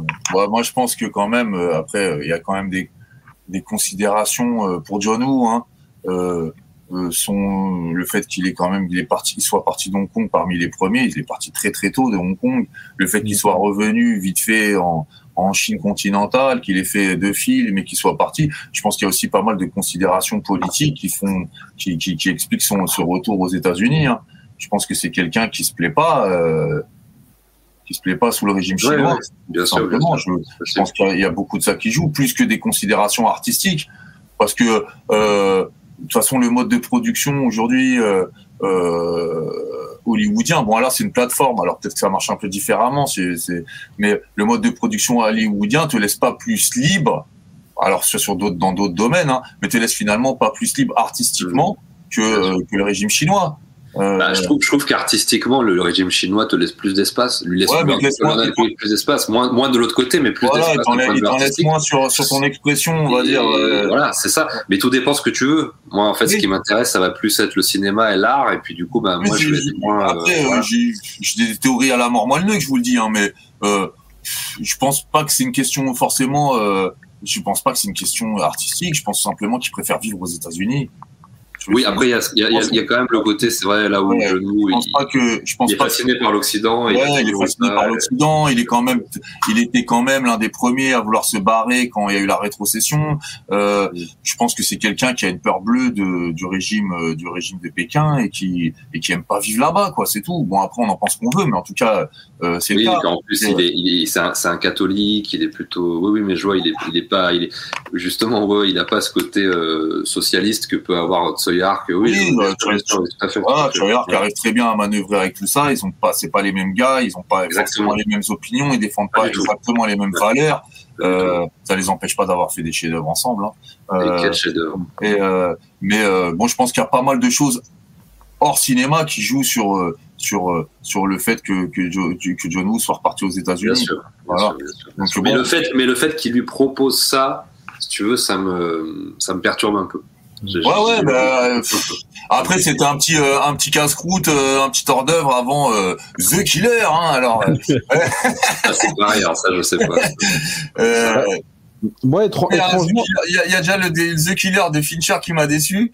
Euh, J'espère que le The Killer de John Woo le fera pas, mais bon, j'ai pas grand espoir. Ouais. bah, moi, étrangement, j'attends peut-être un peu plus The Killer que j'aurais pu, ce que j'attendais de Silent Night. Parce que je me dis, s'il a enfin pu concrétiser son envie de faire un, un polar à la française, entre guillemets, pour rendre ouais. hommage à ses influences Melville et, et tout ça, je me dis que ça peut peut-être donner quelque chose de, de bon. Après, euh, je- comme beaucoup, je suis très méfiant vis-à-vis du casting. euh, voilà quoi. Mais moi, je suis méfiant surtout vis-à-vis du fait que, on est d'accord, c'est pas un, c'est pas un film euh, français. C'est un film américain tourné en France. Oui, oui, oui. hein, c'est ça? Je crois que c'est ça. ouais. Ouais. Donc, euh, j'aurais préféré, oui, qu'en fait, justement, ça m'aurait beaucoup plus intéressé que John Woo franchisse le pas de faire un vrai film français. Pour le coup, ça m'aurait beaucoup plus intéressé. Euh, mais parce que le mode de production est différent. Et, Ouais. et, et il va vraiment là où le un cinéma qu'il a aimé parce que John Woo c'était vraiment un, un fan de cinéma français euh, hardcore même pas au niveau du polar hein, au niveau Ah, du ouais. Jacques Demy euh, la, la comédie musicale les, les comédies euh, françaises enfin il c'était un amoureux de la France euh, pas que de l'Occident vraiment de la, la, la, la France avait une grande place euh, dans, dans sa dans sa dans son amour de cinéphile donc ça aurait été intéressant malgré comme tu l'as dit le casting après moi je ouais voilà je, je sais même plus qui c'est qui joue dedans euh, à part Omar Sy, euh, mais ah, je me rappelle. Nathalie, Nathalie Emmanuel là qui. je connais pas ces gens je connais pas, je connais pas je- je- Elle joue dans Game of Thrones, moi, ça, j'ai aucun avis sur Ah, ça. après, bah, il y en a un qui a peur du casting, l'autre qui a peur des Américains. Moi, sérieusement, franchement, je vais pas vous mentir, j'ai peur de John Woo, tout simplement. bah, c'est Euh, peut-être toi qui as raison hein. Je pense Peut-être que, euh, peut-être qu'on a tous un peu raison je pense que le gars est, bah, déjà, il est vieux. Mm. Euh, il est fatigué. Euh, je pense qu'il délègue beaucoup. Euh, parce qu'il Ouais, est vieux et fatigué et bah et, et que forcément quand tu délègues beaucoup t'as plus exactement la même main mise sur tes projets quoi et, et, moi j'ai surtout peur de lui quoi je pense que bah, je pense que bah, je pense qu'il est fatigué voilà alors je, franchement j'espère vraiment me tromper et avoir un super film on verra bien. J'avoue que j'étais déjà j'étais déjà dubitatif euh, j'étais déjà dubitatif au départ. Et après avoir vu Silent Night qui est pas une déception mais une semi déception hein, euh, euh, bah je suis encore plus dubitatif sur The Killer. Moi, j'attends- j'attends, tellement rien que du coup, je, je pourrais qu'être sur, qu'être agréablement surpris. Je oui moi aussi hein, J'attends- vraiment mais ça fait quand même des années que j'attends plus grand chose de John Woo euh, euh, parce que comme je vous ai dit moi ma période sa période américaine elle m'a pas enchanté plus que ça. Je sais qu'il y en a qui se roulent par terre devant Volteface. Moi Volteface je l'ai revu sur grand écran euh, ça faisait longtemps que je l'avais pas vu je l'ai revu cette année sur grand écran. D'ailleurs une, une séance présentée par Sébastien Lecoq euh, pour lui redire bonjour encore une fois. Et, euh, et ben voilà quoi. C'est un film déjà il était pas ouf à l'époque mais alors là il a pris une tarte. Qu'est-ce qu'il a vieilli ce film? Je l'ai pas revu, je l'ai pas revu. Vous savez, vous savez que quand il, quand il est sorti, j'avais, j'avais 13 ans. Ouais. Et je crois qu'il était sorti à quelques jours de mon anniversaire en septembre. J'avais été, le- j'avais été le voir quatre fois au cinéma. je trouvais que c'était Ouais. incroyable. Ouais, mais à 16 ans, c'est normal. Moi aussi, je l'ai vu. 13 euh, ans, 13 ans. Ouais, je l'ai vu euh, dans ces eaux-là. Peut-être j'étais un tout petit peu plus vieux que toi, euh, mais je me rappelle que ça n'a jamais été un truc de fou, quoi. Moi, euh, je m'étais déjà mangé les hardboil, euh, les, les les The Killer et tout. Et puis j'avais vu ça, je dis ah ouais, ça. ah ouais, d'accord. Bien sûr, bien sûr. Alors j'avais pas trouvé ça naze, mais j'avais pas trouvé ça fantastique. Et franchement, j'avoue que la, réévaluation là, quand je l'ai vu là, euh, c'était franchement, c'était compliqué. Mais après, en fait, moi, je comprends vraiment ce. J'essaie de me mettre vraiment du côté des gens qui vénèrent, euh, tu sais, la partie américaine des Hongkongais ou les films d'arts martiaux américains. Parce qu'en fait, je pense qu'il y avait vraiment une question de regard et de perception. Moi, à partir, comme, en fait, comme vous, je pense qu'à partir du moment où tu tombes vraiment tôt sur le cinéma de Hong Kong, que tu arrives à capter le, le, le- les films, à en voir plein, et qu'en fait, ça, ça, ça devient presque naturel quand tu passes de Hong Kong aux États-Unis, forcément, tu as un regard différent de, de l'inverse. Et du coup, je comprends les gens euh, qui s'intéressent. Moi, ça me paraît dingue, mais qui, par exemple, il y a des gens que je connais, ils n'ont vu que les films américains de Jackie Chan. Et ils trouvent ça formidable, quoi. Mais vraiment. Et en fait, j'essaie de. Mais parce que je, je me fous pas d'eux, en fait. Simplement, j'essaie de, comprendre le niveau. Mais parce qu'ils n'ont pas vu tout ce qu'il y avait avant. Et moi, ayant vu ce qu'il y a avant, c'est comme c'est comme les gens qui vénèrent John Wick. Moi, je, je lui ai fait un deuxième trou de balle. Un- je sais plus quel podcast là où on avait parlé de, ça. Moi, je l'avais, je l'avais, je l'avais détesté le John Wick 4 là. Mais en même temps, je comprends les gens qui ont été baignés là-dedans et le regard qu'ils ont. Je peux comprendre que voilà. C'est juste, j'ai envie de les réveiller et de leur dire, euh, il y a 50 ans de cinéma hongkongais avant. Enfin, c'est, c'est, c'est, c'est parfois très compliqué en fait. Ah ouais, de, bon, de- moi, C'est le problème de perception. là. ouais, ah, John Wick 4, qu'on avait tous vu ensemble. Hein.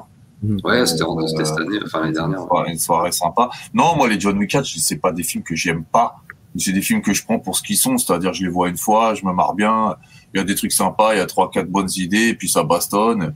Et puis tu les regardes une fois, et tu les oublies. Bon, pff, Moi, je regarde, franchement, je regarde les John Wick un peu comme je regarderais un Marvel, quoi. Mais du coup, mais, Bien Marvel, j'arrive même plus à les regarder hein, depuis quelques, depuis un an ou deux là, j'y arrive plus du tout.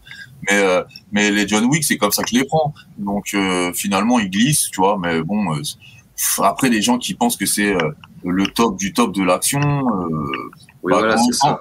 quand c'est des gens euh, qui n'ont pas forcément une culture cinématographique euh, et qui regardent ça comme ils regardent autre chose, bah tant mieux. Franchement, s'ils kiffent, tant mieux. Moi, j'adore quand les gens aiment les aiment des films.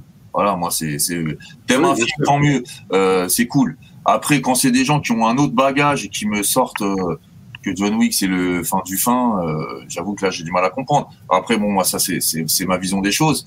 Euh, mais voilà, je les prends pour ce qu'ils sont. C'est pas des films que j'aime pas, les John Wick. Je trouve ça très fun, très marrant.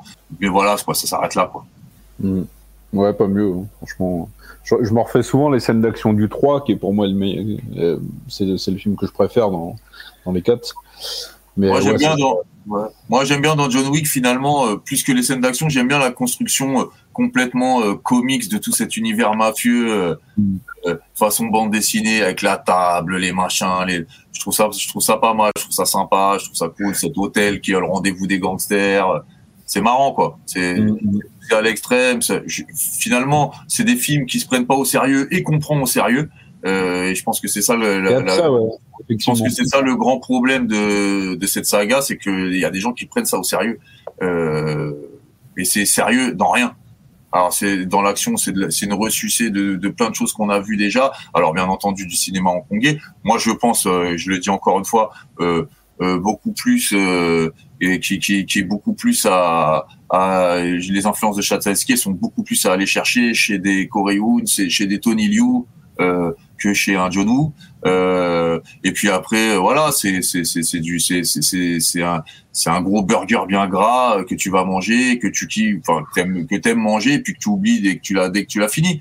Euh, euh, et ça s'arrête là. Et je pense pas que ces films-là, à la base, ont une autre prétention. Alors, ils ont une prétention de faire plein de fric parce que ça marche, mais artistiquement, ils ont pas d'autres prétentions que ça. Et les gens leur prêtent des prétentions que je pense que eux, que les films eux-mêmes n'ont pas. C'est pas faux. Bah, ils, ils sont été un peu, je pense, dépassés. Enfin, dépassés. Vu le succès du premier, ils ont essayé d'agrandir le truc et de film en film, c'est ça. Ils agrandissent l'univers et jusqu'à ce que c'est, ça soit grand guignolesque Ouais, à la voilà. limite. quoi. Franchement, après, moi, voilà, je veux dire, euh, ils font un spin-off sur, euh, sur le personnage de Donnie Yen, je prends. Ah ouais, c'est sûr. Ouais, bah écoutez, ah bah ouais, tant, tant que j'en profite parce qu'on parlait de cinéma français avec Jonou, avec The Killer, est-ce que les Français, euh, euh, alors je- j'allais te dire, euh, ouais mais non, mais les Français de toute façon avant qu'ils s'investissent dans ce genre de film, euh, euh, tu pourras, tu pourras attendre et je me suis ravisé très vite parce que quand même cette année on a eu quand même quelques trucs de, au niveau des films de genre en France, on a eu quand même des trucs très sympas. Euh, et c'est- c'est rare que je dise ça du cinéma français, qui est un cinéma dont je suis resté très loin pendant très longtemps sûrement à tort. Hein. Je suis passé sûrement à côté de plein de choses euh, très bien, Euh, mais euh, mais euh, franchement cette année, euh, Mars Express, moi j'ai adoré et il est dans mon top 10 aussi. Hein. Je sais pas si vous l'avez vu. Non, Moi, je j'ai l'ai pas vu, pas vu Mars Ah, Express. c'est- c'est super. En plus, euh, bah, quand je suis allé voir Godzilla, là, j'étais voir Godzilla samedi dernier au Club de l'Étoile. euh, bah, il y avait Jérémy Perrin, le réalisateur, euh, le réalisateur de Mars Express dans la salle. Alors, j'ai pas osé aller lui parler parce que je suis timide en fait. Euh, mais ça m'a fait déjà tout drôle d'être dans la même salle que lui. Donc, euh, ça veut dire que le film m'avait plu, tu vois. Et euh, j'ai euh, bien, j'ai beaucoup aimé Vermine aussi. Ouais, Vermine est très sympa. ouais. Ouais, qu'on a vu ensemble. C'est très cool. Bah, et qui montre que finalement, bah, en France, euh, quand on... alors avec peu de moyens, fin- enfin avec peu de moyens, pour- euh, avec des moyens, pas les moyens d'un blockbuster hollywoodien en tout cas, euh, je sais pas combien elle a coûté, mais je pense pas que c'était le budget d'un blockbuster hollywoodien. Euh, bah, on arrive à faire des séries B qui se prennent pas la tête, euh, qui sont euh, super bien ficelées, euh, qui sont prenantes. euh, qui ont pas d'autres prétentions. Alors bon, il y a, quelques sous-textes, quelques messages un peu politiques derrière. Ça aborde, bon, bien entendu, ça aborde la banlieue, les violences policières, un petit peu tout ça, mais c'est surtout un film très fun. Euh, et euh, franchement, j'ai passé un, très bon moment aussi devant Vermine.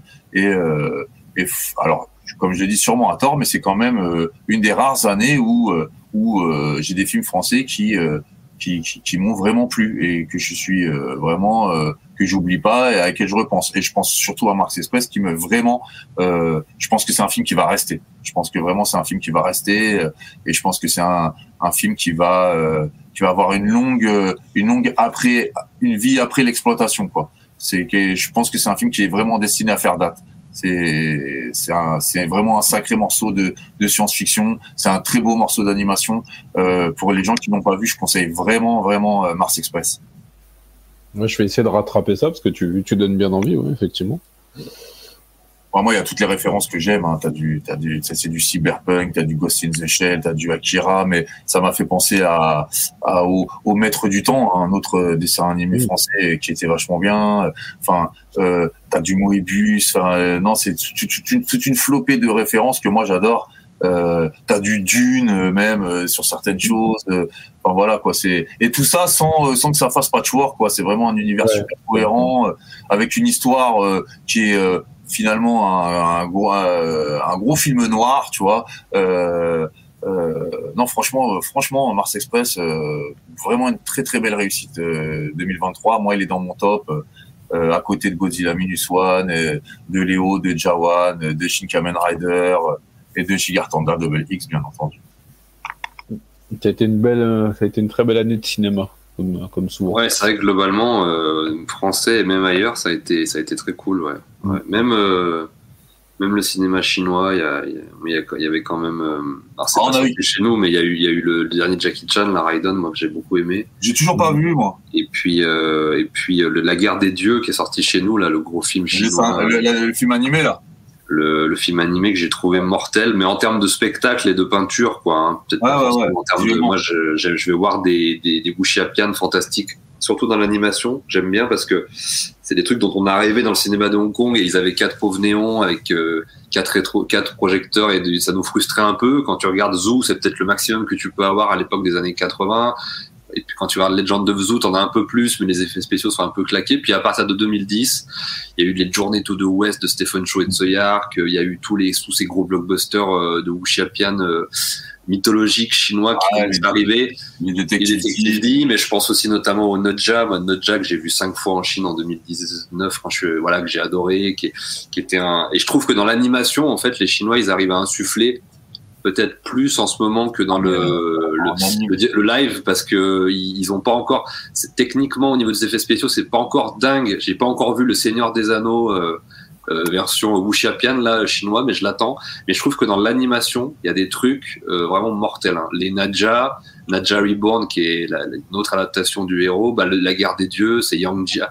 Yang, Yang Jian, alors lui c'est plus, euh, si vous le connaissez, Dragon Ball, c'était le, personnage qui a un peu inspiré Tenshinhan, le personnage avec l'œil au milieu comme ça, c'est- lui. C'est plein de personnages mythologiques euh, de la, de la mythologie chinoise qui sont adaptés.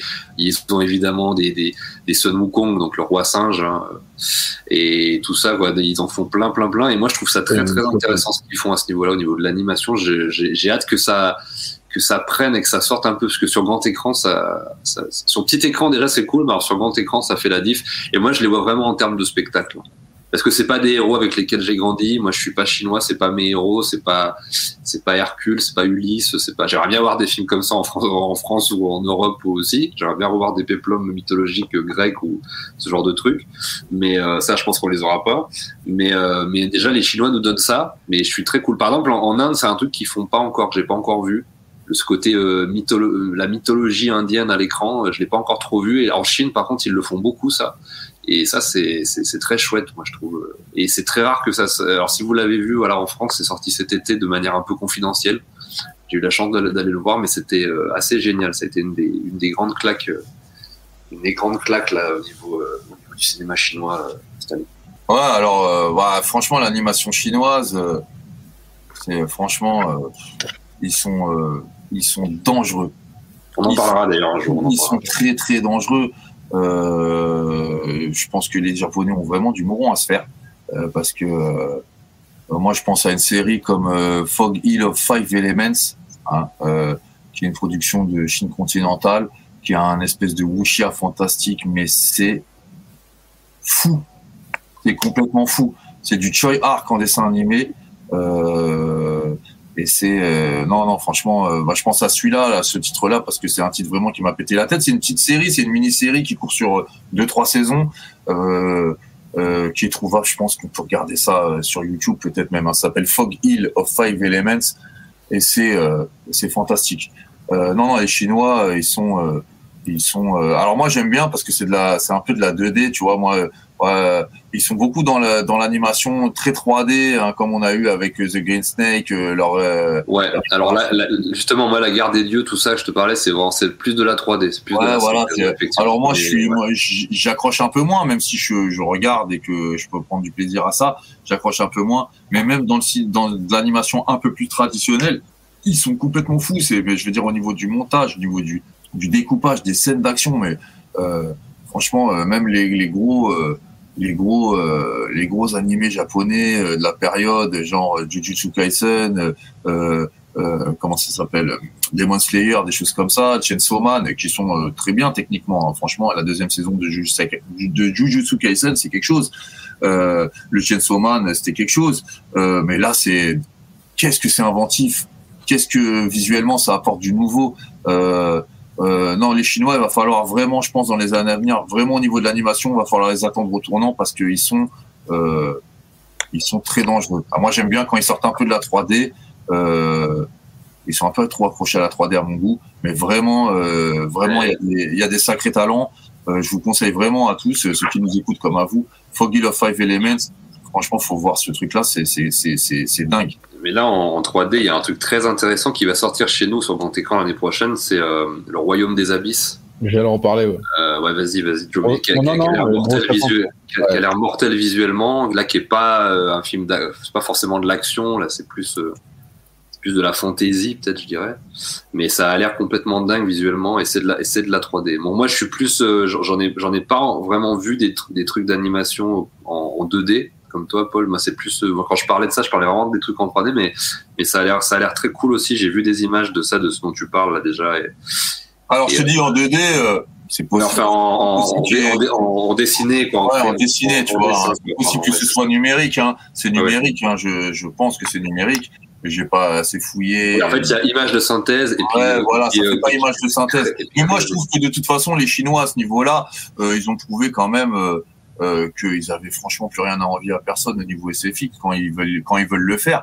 Je pense à un film comme The Wandering, The Wandering Earth 2 là, euh, et même le 1 d'ailleurs. Hein, Le 1 était déjà lourd. hein. euh, Mm. pff, ouais, bah, niveau SFX, c'est bon quoi. Euh, Je veux dire, euh, Alors, je, je, si je me trompe pas, je crois que c'est quand même des mecs de Nouvelle-Zélande qui avaient bossé sur. les- D'accord. Ah, c'est quoi? C'est Ouais, les Weta qui Je ont. crois que c'est. je- je- je- J'avais lu ça quelque part, euh, je pense à l'époque, parce que c'est des films. Ah. J'adore le premier, j'aime pas forcément le Parce que 2. je me rappelle avoir vu ça. Mais euh, ouais, je crois que c'est Weta. ouais. Moi, c'est pas des films qui m'ont euh, qui m'ont qui m'ont qui m'ont fait me rouler par terre, hein, mais euh, mais je me rappelle que je me disais putain la facture visuelle au niveau des SFX c'est quand même costaud. hein. Ouais, Wandering Earth, le premier, c'est mon plus grand film chinois du continent de tous les temps. Je le dis, Ah ouais, là, carrément par- ouais, ouais, je, le, je le dis euh, dans, voilà, je, je dis, c'est mon film chinois absolu. Le deuxième, euh, j'ai été euh, du coup tellement déçu, tu vois, par rapport à mon amour du premier. Ouais, j'ai adoré le premier. C'est justement cette peinture euh, de la représentation du, des héros euh, dans un délire beaucoup plus collectiviste, beaucoup moins. J'ai beaucoup, j'ai énormément aimé. Et, euh, et j'avais vu ça sur grand écran en Chine, etc. à l'époque, donc euh, voilà. Mais euh, mais oui, il me semble que il me semble que c'était euh, c'était des, des, des c'était qui avait bossé dessus, mais je suis pas sûr sûr. J'avais lu ça à l'époque, je crois. Ok d'accord. Bon bah cela, ceci explique cela peut-être. Après voilà bon euh, ouais, bah après ça plus grand si- plus grand film chinois de tous les temps. Tu comptes les Choi Arc Non non, alors là je te parle vraiment de la période euh, chinoise. Comment dire euh, chinoise, or euh, si tu veux, pas liée à un cinéaste hongkongais. Pas du tout lié parce Mm. que moi j'adore les Journées to the West, les Après, tous les Stephen Shaw, les Tsui Hark, les machins. Je te parle vraiment des trucs 100% de Chine continentale, faits par des Chinois continentaux, pour la Chine continentale, malgré qu'il y ait Wu Jing, qui est un acteur chinois, mais qui a fait toute sa carrière à Hong Kong, et qui a Mantat qui jouait dans Wandering Earth. Il n'y a pas de Hongkongais dans le processus créatif de Wandering Earth euh, une seule seconde. Je te parle vraiment des trucs 100% chinois euh, dans le domaine de l'animation Nodja et dans et Wandering Earth dans le domaine de la de- du film live. Je crois que c'est ce que j'ai vu de mieux. Enfin, c'est, et puis je l'ai vu sur grand écran, donc peut-être aussi ça change ma perception aussi. Après, les Chinois, ils nous ont prouvé que même avec des petits budgets, euh, via leur DTV euh, qu'ils mettent sur leur plateforme, là, on a quand même du, des, des choses qui, qui sont plus que correctes, voire très bonnes.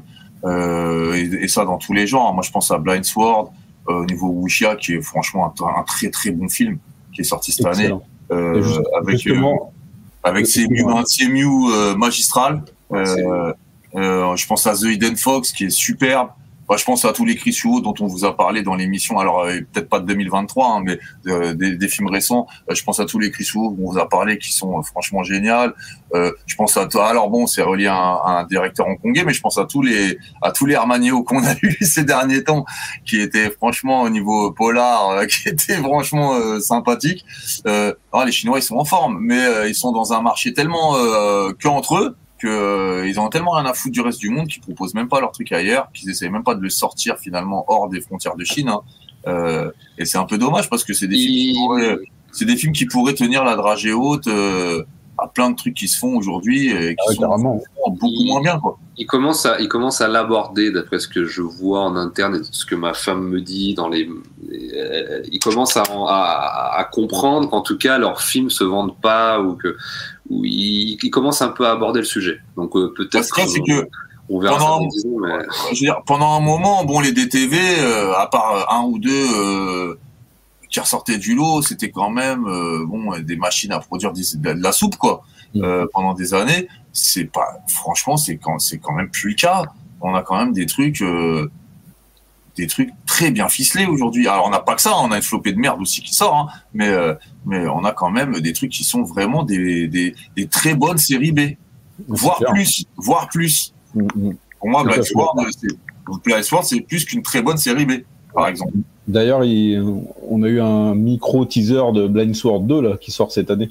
Oh, bah alors avec les suites et les deux des Chinois, je me méfie. hein.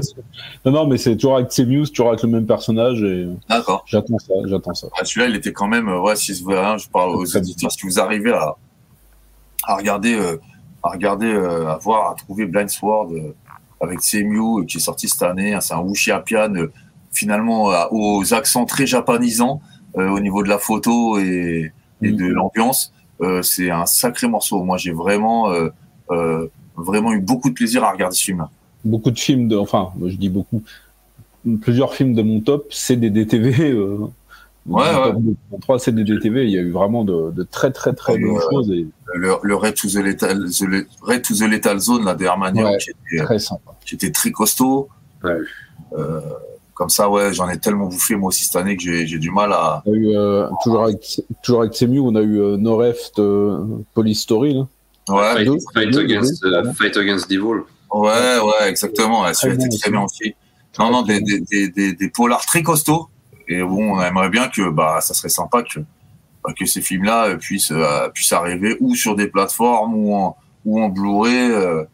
Enfin, je veux dire, c'est des films qui peuvent euh, franchement fonctionner ici, quoi. Parce que personnellement, Ah je, oui, trouve, sûr. je trouve ça mieux, plus inventif, plus péchu que que la plupart des des, des, des, des actionnaires qu'on nous sert là, qu'on nous balance, euh, qu'on nous balance aujourd'hui en Occident.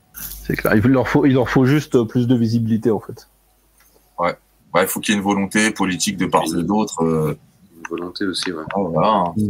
Après, ils sont tellement autosuffisants, ils sont tellement nombreux qu'ils en ont. Ouais, ils en ont plus rien à carrer. Ouais. Mais ils commencent à, ils commencent à voir que les gens commencent à s'intéresser. Donc, euh, s'il y a un billet à faire, ils peuvent, ça peut Ouais. les intéresser. Ouais, tu vois ce que je veux dire. Donc, euh, ouais, ils commencent à y penser. Puis surtout qu'en plus, les films, les, les- la différence entre les films indiens et les films chinois, c'est que par exemple, il y a des distributeurs qui sortent des films indiens en, en, en France et notamment à Paris où il y a une grosse communauté et où Ouais. les, les Indiens vont voir leurs films alors que les Chinois vont pas forcément voir leurs films. Ça, ça, Ouais, c'est- bah. pas le, la, le même- la même approche du cinéma déjà de base. Mm. Et puis en plus, les films les intéressent pas plus. Par exemple, il y a pas longtemps, bah, avec avec Joe, on a fait euh, on a fait euh, une rétrospective Wong Kar Wai là. euh, on a fait deux films de Wong Kar Wai là, euh, Les Anges déchus et Shining Express. On les a vus à la suite euh, euh, à la Filmothèque du quartier latin. Et il y avait beaucoup beaucoup beaucoup de Chinois dans la salle. Ça, il y avait énormément de Chinois, plutôt des étudiants. Vous voyez un peu le genre euh, étudiant euh, chinois qui venait d'étudier un peu à, à Paris, euh, plutôt jeune. Mais il y avait vraiment de tout. Moi, j'ai un peu l'oreille. Il y avait du cantonais, il y avait du taïwanais, il y avait du, il y avait du de la Chine. Il y avait un peu de tous les chinois de tous les toutes les longitudes qui étaient là dans la salle et je, sens qu'ils ont un petit peu plus envie de voir ce type de film là parce qu'ils sont Ouais. souvent abreuvés de films patriotiques et de films justement de, que moi j'adore par exemple. Moi pour avoir ces conversations avec ma femme elle ça la gaffe profondément euh, Mm. ce type de film. Elle veut plus voir du coup des films un peu un peu indépendants un peu d'auteurs qui explorent un peu d'autres choses parce que eux ça les ça, ça les gave un peu. Donc dès qu'ils voient un film hongkongais un peu ancien ou un Wai machin ils vont beaucoup plus aller vers ça De ce que je vois, en tout cas, de ce que je, je, je vois un peu parmi les amis que j'ai de la communauté chinoise à Paris et tout, ils sont très fans de ce type de truc. Quoi. Ils sont, dès, que tu leur parles de Wu Jing, ils sont complètement, ils, sursautent, ils disent non, non, mais c'est bon, ça ne les intéresse pas. C'est- C'est, c'est, c'est, ils sont abreuvés de ça et pour eux, artistiquement, ça s'exprime pas, donc ça les intéresse pas plus que ça. Donc voilà. Bon, après, je trouve quand même que la distribution, moi, je vois. Bon, on a eu une petite euh, exploitation, merci Eurozoom, euh, de Sacra cette année. Euh, bon, qui est un film qui a plein de soucis, qui a plein de défauts, qui a plein de problèmes euh, euh, et qui a, qui est magistral euh, dans d'autres côtés, surtout au niveau de l'action, mais qui que je peux comprendre qu'un un public occidental euh, accroche pas vraiment parce que l'histoire est trop décousue, euh, le scénario est trop foutraque pour que qu'un occidental qui est pas habitué à ce genre de cinéma puisse vraiment accrocher, même si les scènes d'action sont quand même euh, très spectaculaires. Mais moi, je trouve ça quand même fou que le Full River de, de Zhang Yimou soit ait pas été distribué. Mais on l'a pas eu sur grand écran ce film-là. Je sais pas, je sais pas si c'est d'actualité, mais Zhang Yimou, il me semblait que ces films passaient sur grand écran. On a eu Tigre et Dragon. Euh, non, qu'est-ce que je dis euh, euh, On a eu Hero, on a eu, euh, on a eu les bonheurs volants, la cité les interdite. voilà, la Cité On a même interdite. eu, euh, on a même eu le film Ah, à la Coupe mais- des États-Unis là. tous les films de Zhang Yimou qui sortaient, euh, Shadows a eu une petite exploitation. Euh, euh, maintenant, même Zhang Yimou n'est plus distribué en France. Donc c'est quand même, c'est quand même, euh, quand même, euh, quand même spécial comme situation. Ouais, ça, ça intéresse pas grand monde, ni d'un côté ni de l'autre, euh, visiblement quoi. Full River qui est pas mal du tout. Alors c'est pas le meilleur Zhang Yimou, mais qui est pas mal du tout. Je sais qu'il y a des gens qui peuvent pas piffrer Zhang Yimou. C'est pas mon cas. Moi j'aime beaucoup Zhang Yimou. Je, suis- Euh, je t'avoue, je suis pas un grand fan non plus. Ouais, mais, euh, moi, sans, beaucoup. sans être, euh, voilà, je suis pas spécialement. beaucoup de à le voir. Je trouve que c'est un cinéma toujours très léché, toujours très esthétique. Euh, Moi, j'ai adoré son Shadows, par exemple. Euh, euh, et euh, le Full River est très bien aussi, euh, sans être non plus le chef-d'œuvre du siècle. Euh, mais je, c'est un film qui aurait mérité, vu la stature de l'auteur et vu ses succès précédents, qui aurait quand même mérité une exploitation en salle. Alors, je sais pas ce qui bloque, je sais pas pourquoi, euh, mais ça, ça m'a paru très bizarre qu'un film de Zanguimou n'ait même pas, euh, même pas des, même pas de, ne passe dans aucune salle à, à Paris, quoi, par exemple. Alors peut-être qu'il y a eu une ou deux projections, j'en sais rien, je suis pas au courant, mais Je sais pas, quoi- j'ai pas trop suivi euh, la, la distribution, mais ouais. J'en ai pas entendu parler plus que ça, effectivement. On a quand même eu une année 2003 riche en films. hein. Euh, 2023. 2023, 2003. ouais. J'aurais- J'aimerais bien être en Ça 2003. remonte dans le temps. Ah ouais, c'est clair. Je Non, moi, je suis, moi, je suis content là. Je, je veux pas qu'on y retourne. C'est bien, moi, là, maintenant. Non, euh, mais, mais par contre, en 2023, il y a eu aussi d'autres choses qui sont sorties, notamment euh, des livres. Hein, le livre d'Arnaud, euh, le- voilà, entendu. on en a parlé. Et puis, il y a eu aussi un livre d'un- camarade qui est, qui est là ce soir avec nous, qui est quand même euh, un petit peu le pilier Ah. un petit peu, hein, de l'émission et qui a sorti son livre. Et on a Ah, pas je croyais parlé. que- je- je croyais que tu allais parler du Ringo de Sébastien. On va en reparler. Euh, Oui, mais alors, il est sorti l'année d'avant, lui, non? Je sais sorti. Ah, c'est 2022 il me semble, hein, je sais plus. Ouais, Euh, alors moi, ouais, ouais, ouais, c'est vrai. Mais, mais est-ce que tu peux nous dire un mot quand même? Parce que bon. euh, Oui, je peux vous dire un mot. Alors moi, il- j'ai sorti un livre cette année, alors pas sur le cinéma hongkongais, mais sur l'animation japonaise, mais qui est dans un sens très lié au cinéma hongkongais, puisque j'ai sorti un, un livre sur Hokuto no Ken, Ken le survivant, hein, euh, avec mon, mon- avec mon frérot Guillaume Lopez chez Faire d'édition. Euh, le livre est toujours disponible. C'est un livre, euh, bah, c'est un, livre- un livre d'analyse euh, autour du manga et des animés d'Hokuto no Ken. Donc, quelles sont les influences d'Hokuto no Ken? On verra. Donc justement que je parle quand même pas mal de cinéma hongkongais quand je parle des influences d'Hokuto no Ken, euh, mais pas que des cinéma hongkongais. Euh, euh, quels sont ses grands thèmes?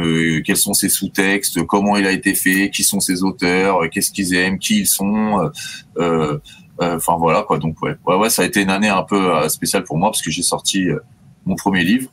Euh, entre, euh, il faudrait d'ailleurs que je me remette un peu à écrire des articles. J'ai écrit euh, des articles pour Animeland, euh, euh, pour Darkside Reviews, euh, pour Mag Movies and Game, euh, que ce soit en cinéma japonais, que ce soit en, en cinéma hongkongais, que ce soit en animation.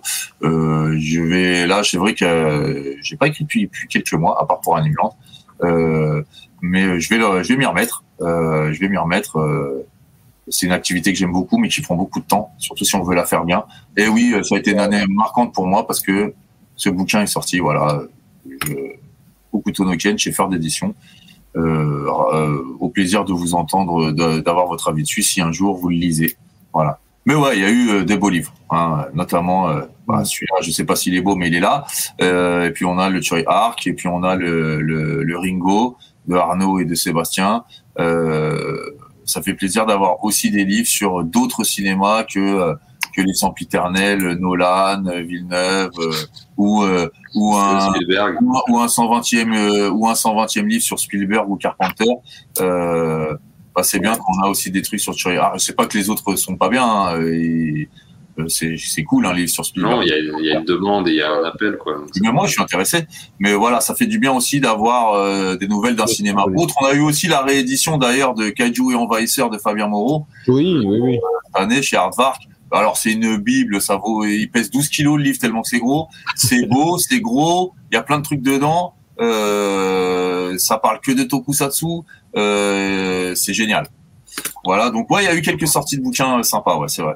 Et euh, ouais, voilà. Et puis euh, toi, Joe, t'as quoi en, t'es toujours euh, en, en- Qu'est-ce que, qu'est-ce, quels sont vos, voilà, quels sont vos, vos projets là pour l'année prochaine? Où Vous allez vous, vous mettre un petit Ah, peu- moi je pense qu'avec le, avec le Raging Fire Club, on va déjà péter le million. Parce que Ouais, c'est déjà, ça c'est, ça c'est avec sûr. les vues qu'on fait, je pense qu'on va avoir un sacré gros sponsor Ouais. qui va nous approcher. Ah ouais, c'est Euh, clair. Ça, c'est- ça, c'est sûr et certain, mais euh, voilà, il, il était inutile de le dire. Ça coulait Moi j'ai commandé- j'ai j'ai déjà commandé ma Lambo, les gars, hein, je vous le dis. Euh, C'est ça.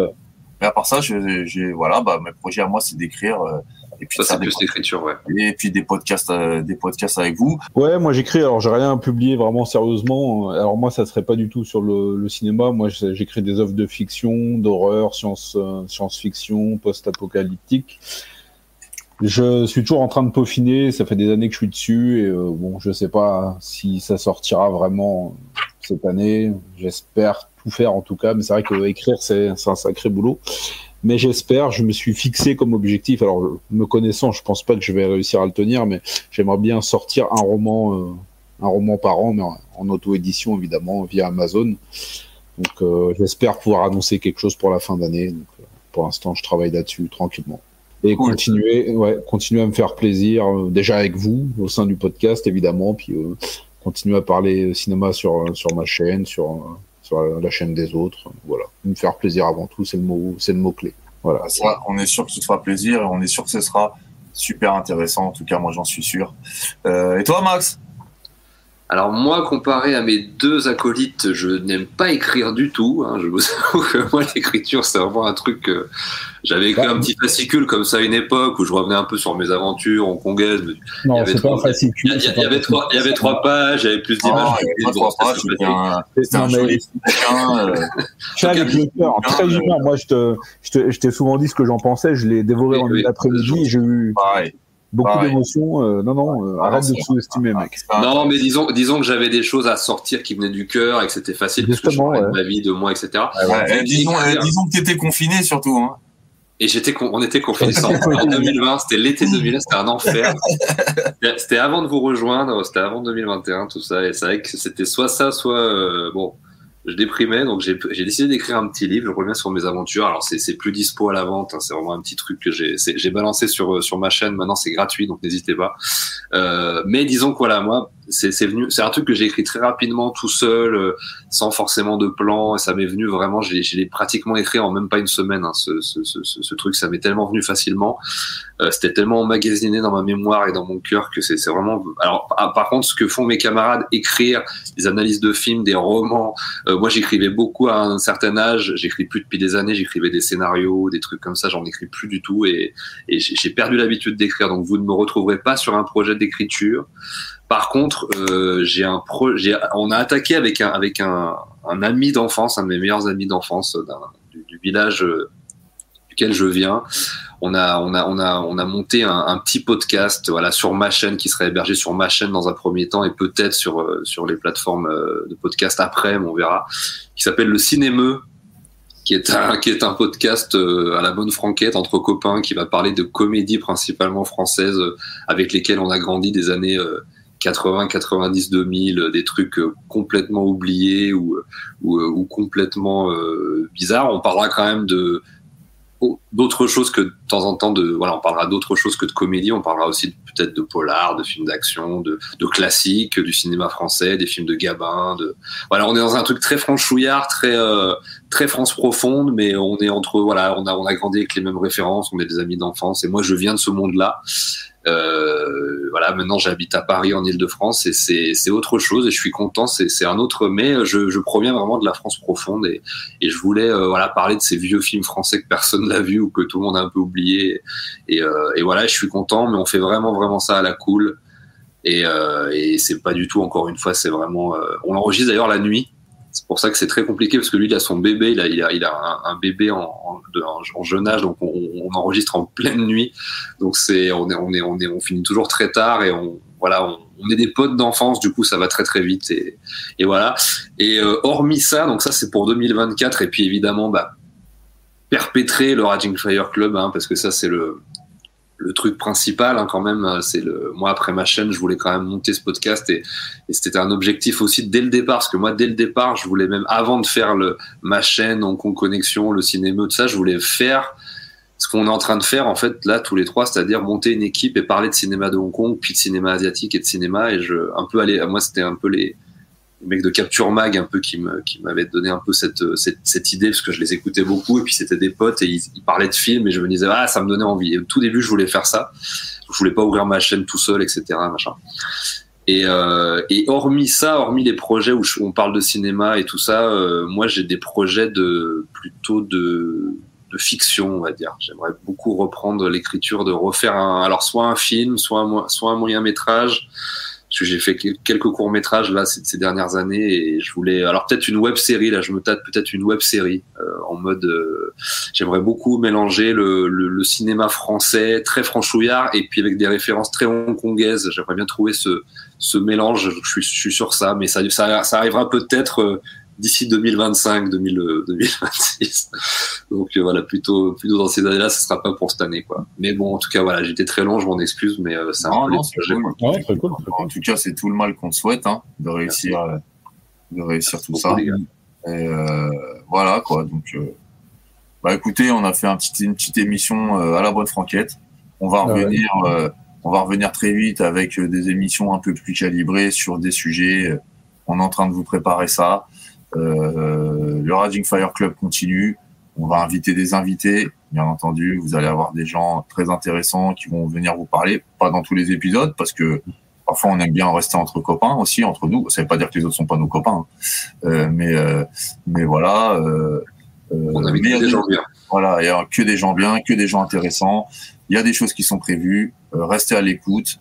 Euh, on vous l'a dit, on vous promet pas la régularité, mais on vous promet de d'être là. Euh, et euh, on vous embrasse. On vous remercie de votre soutien. On vous remercie de nous écouter. Et euh, bah, pour moi, ce sera le mot de la fin. Donc, euh, bah, je vous salue bien tous et puis euh, à très très vite. Ouais, merci à tous. On se revoit très vite. On passe 2024 euh, ensemble. Et bonne année à tous encore et meilleurs vœux et bonne santé. Et ouais, bonne année, bonne année 2024. Bonne année. Ciao. Merci, merci ciao.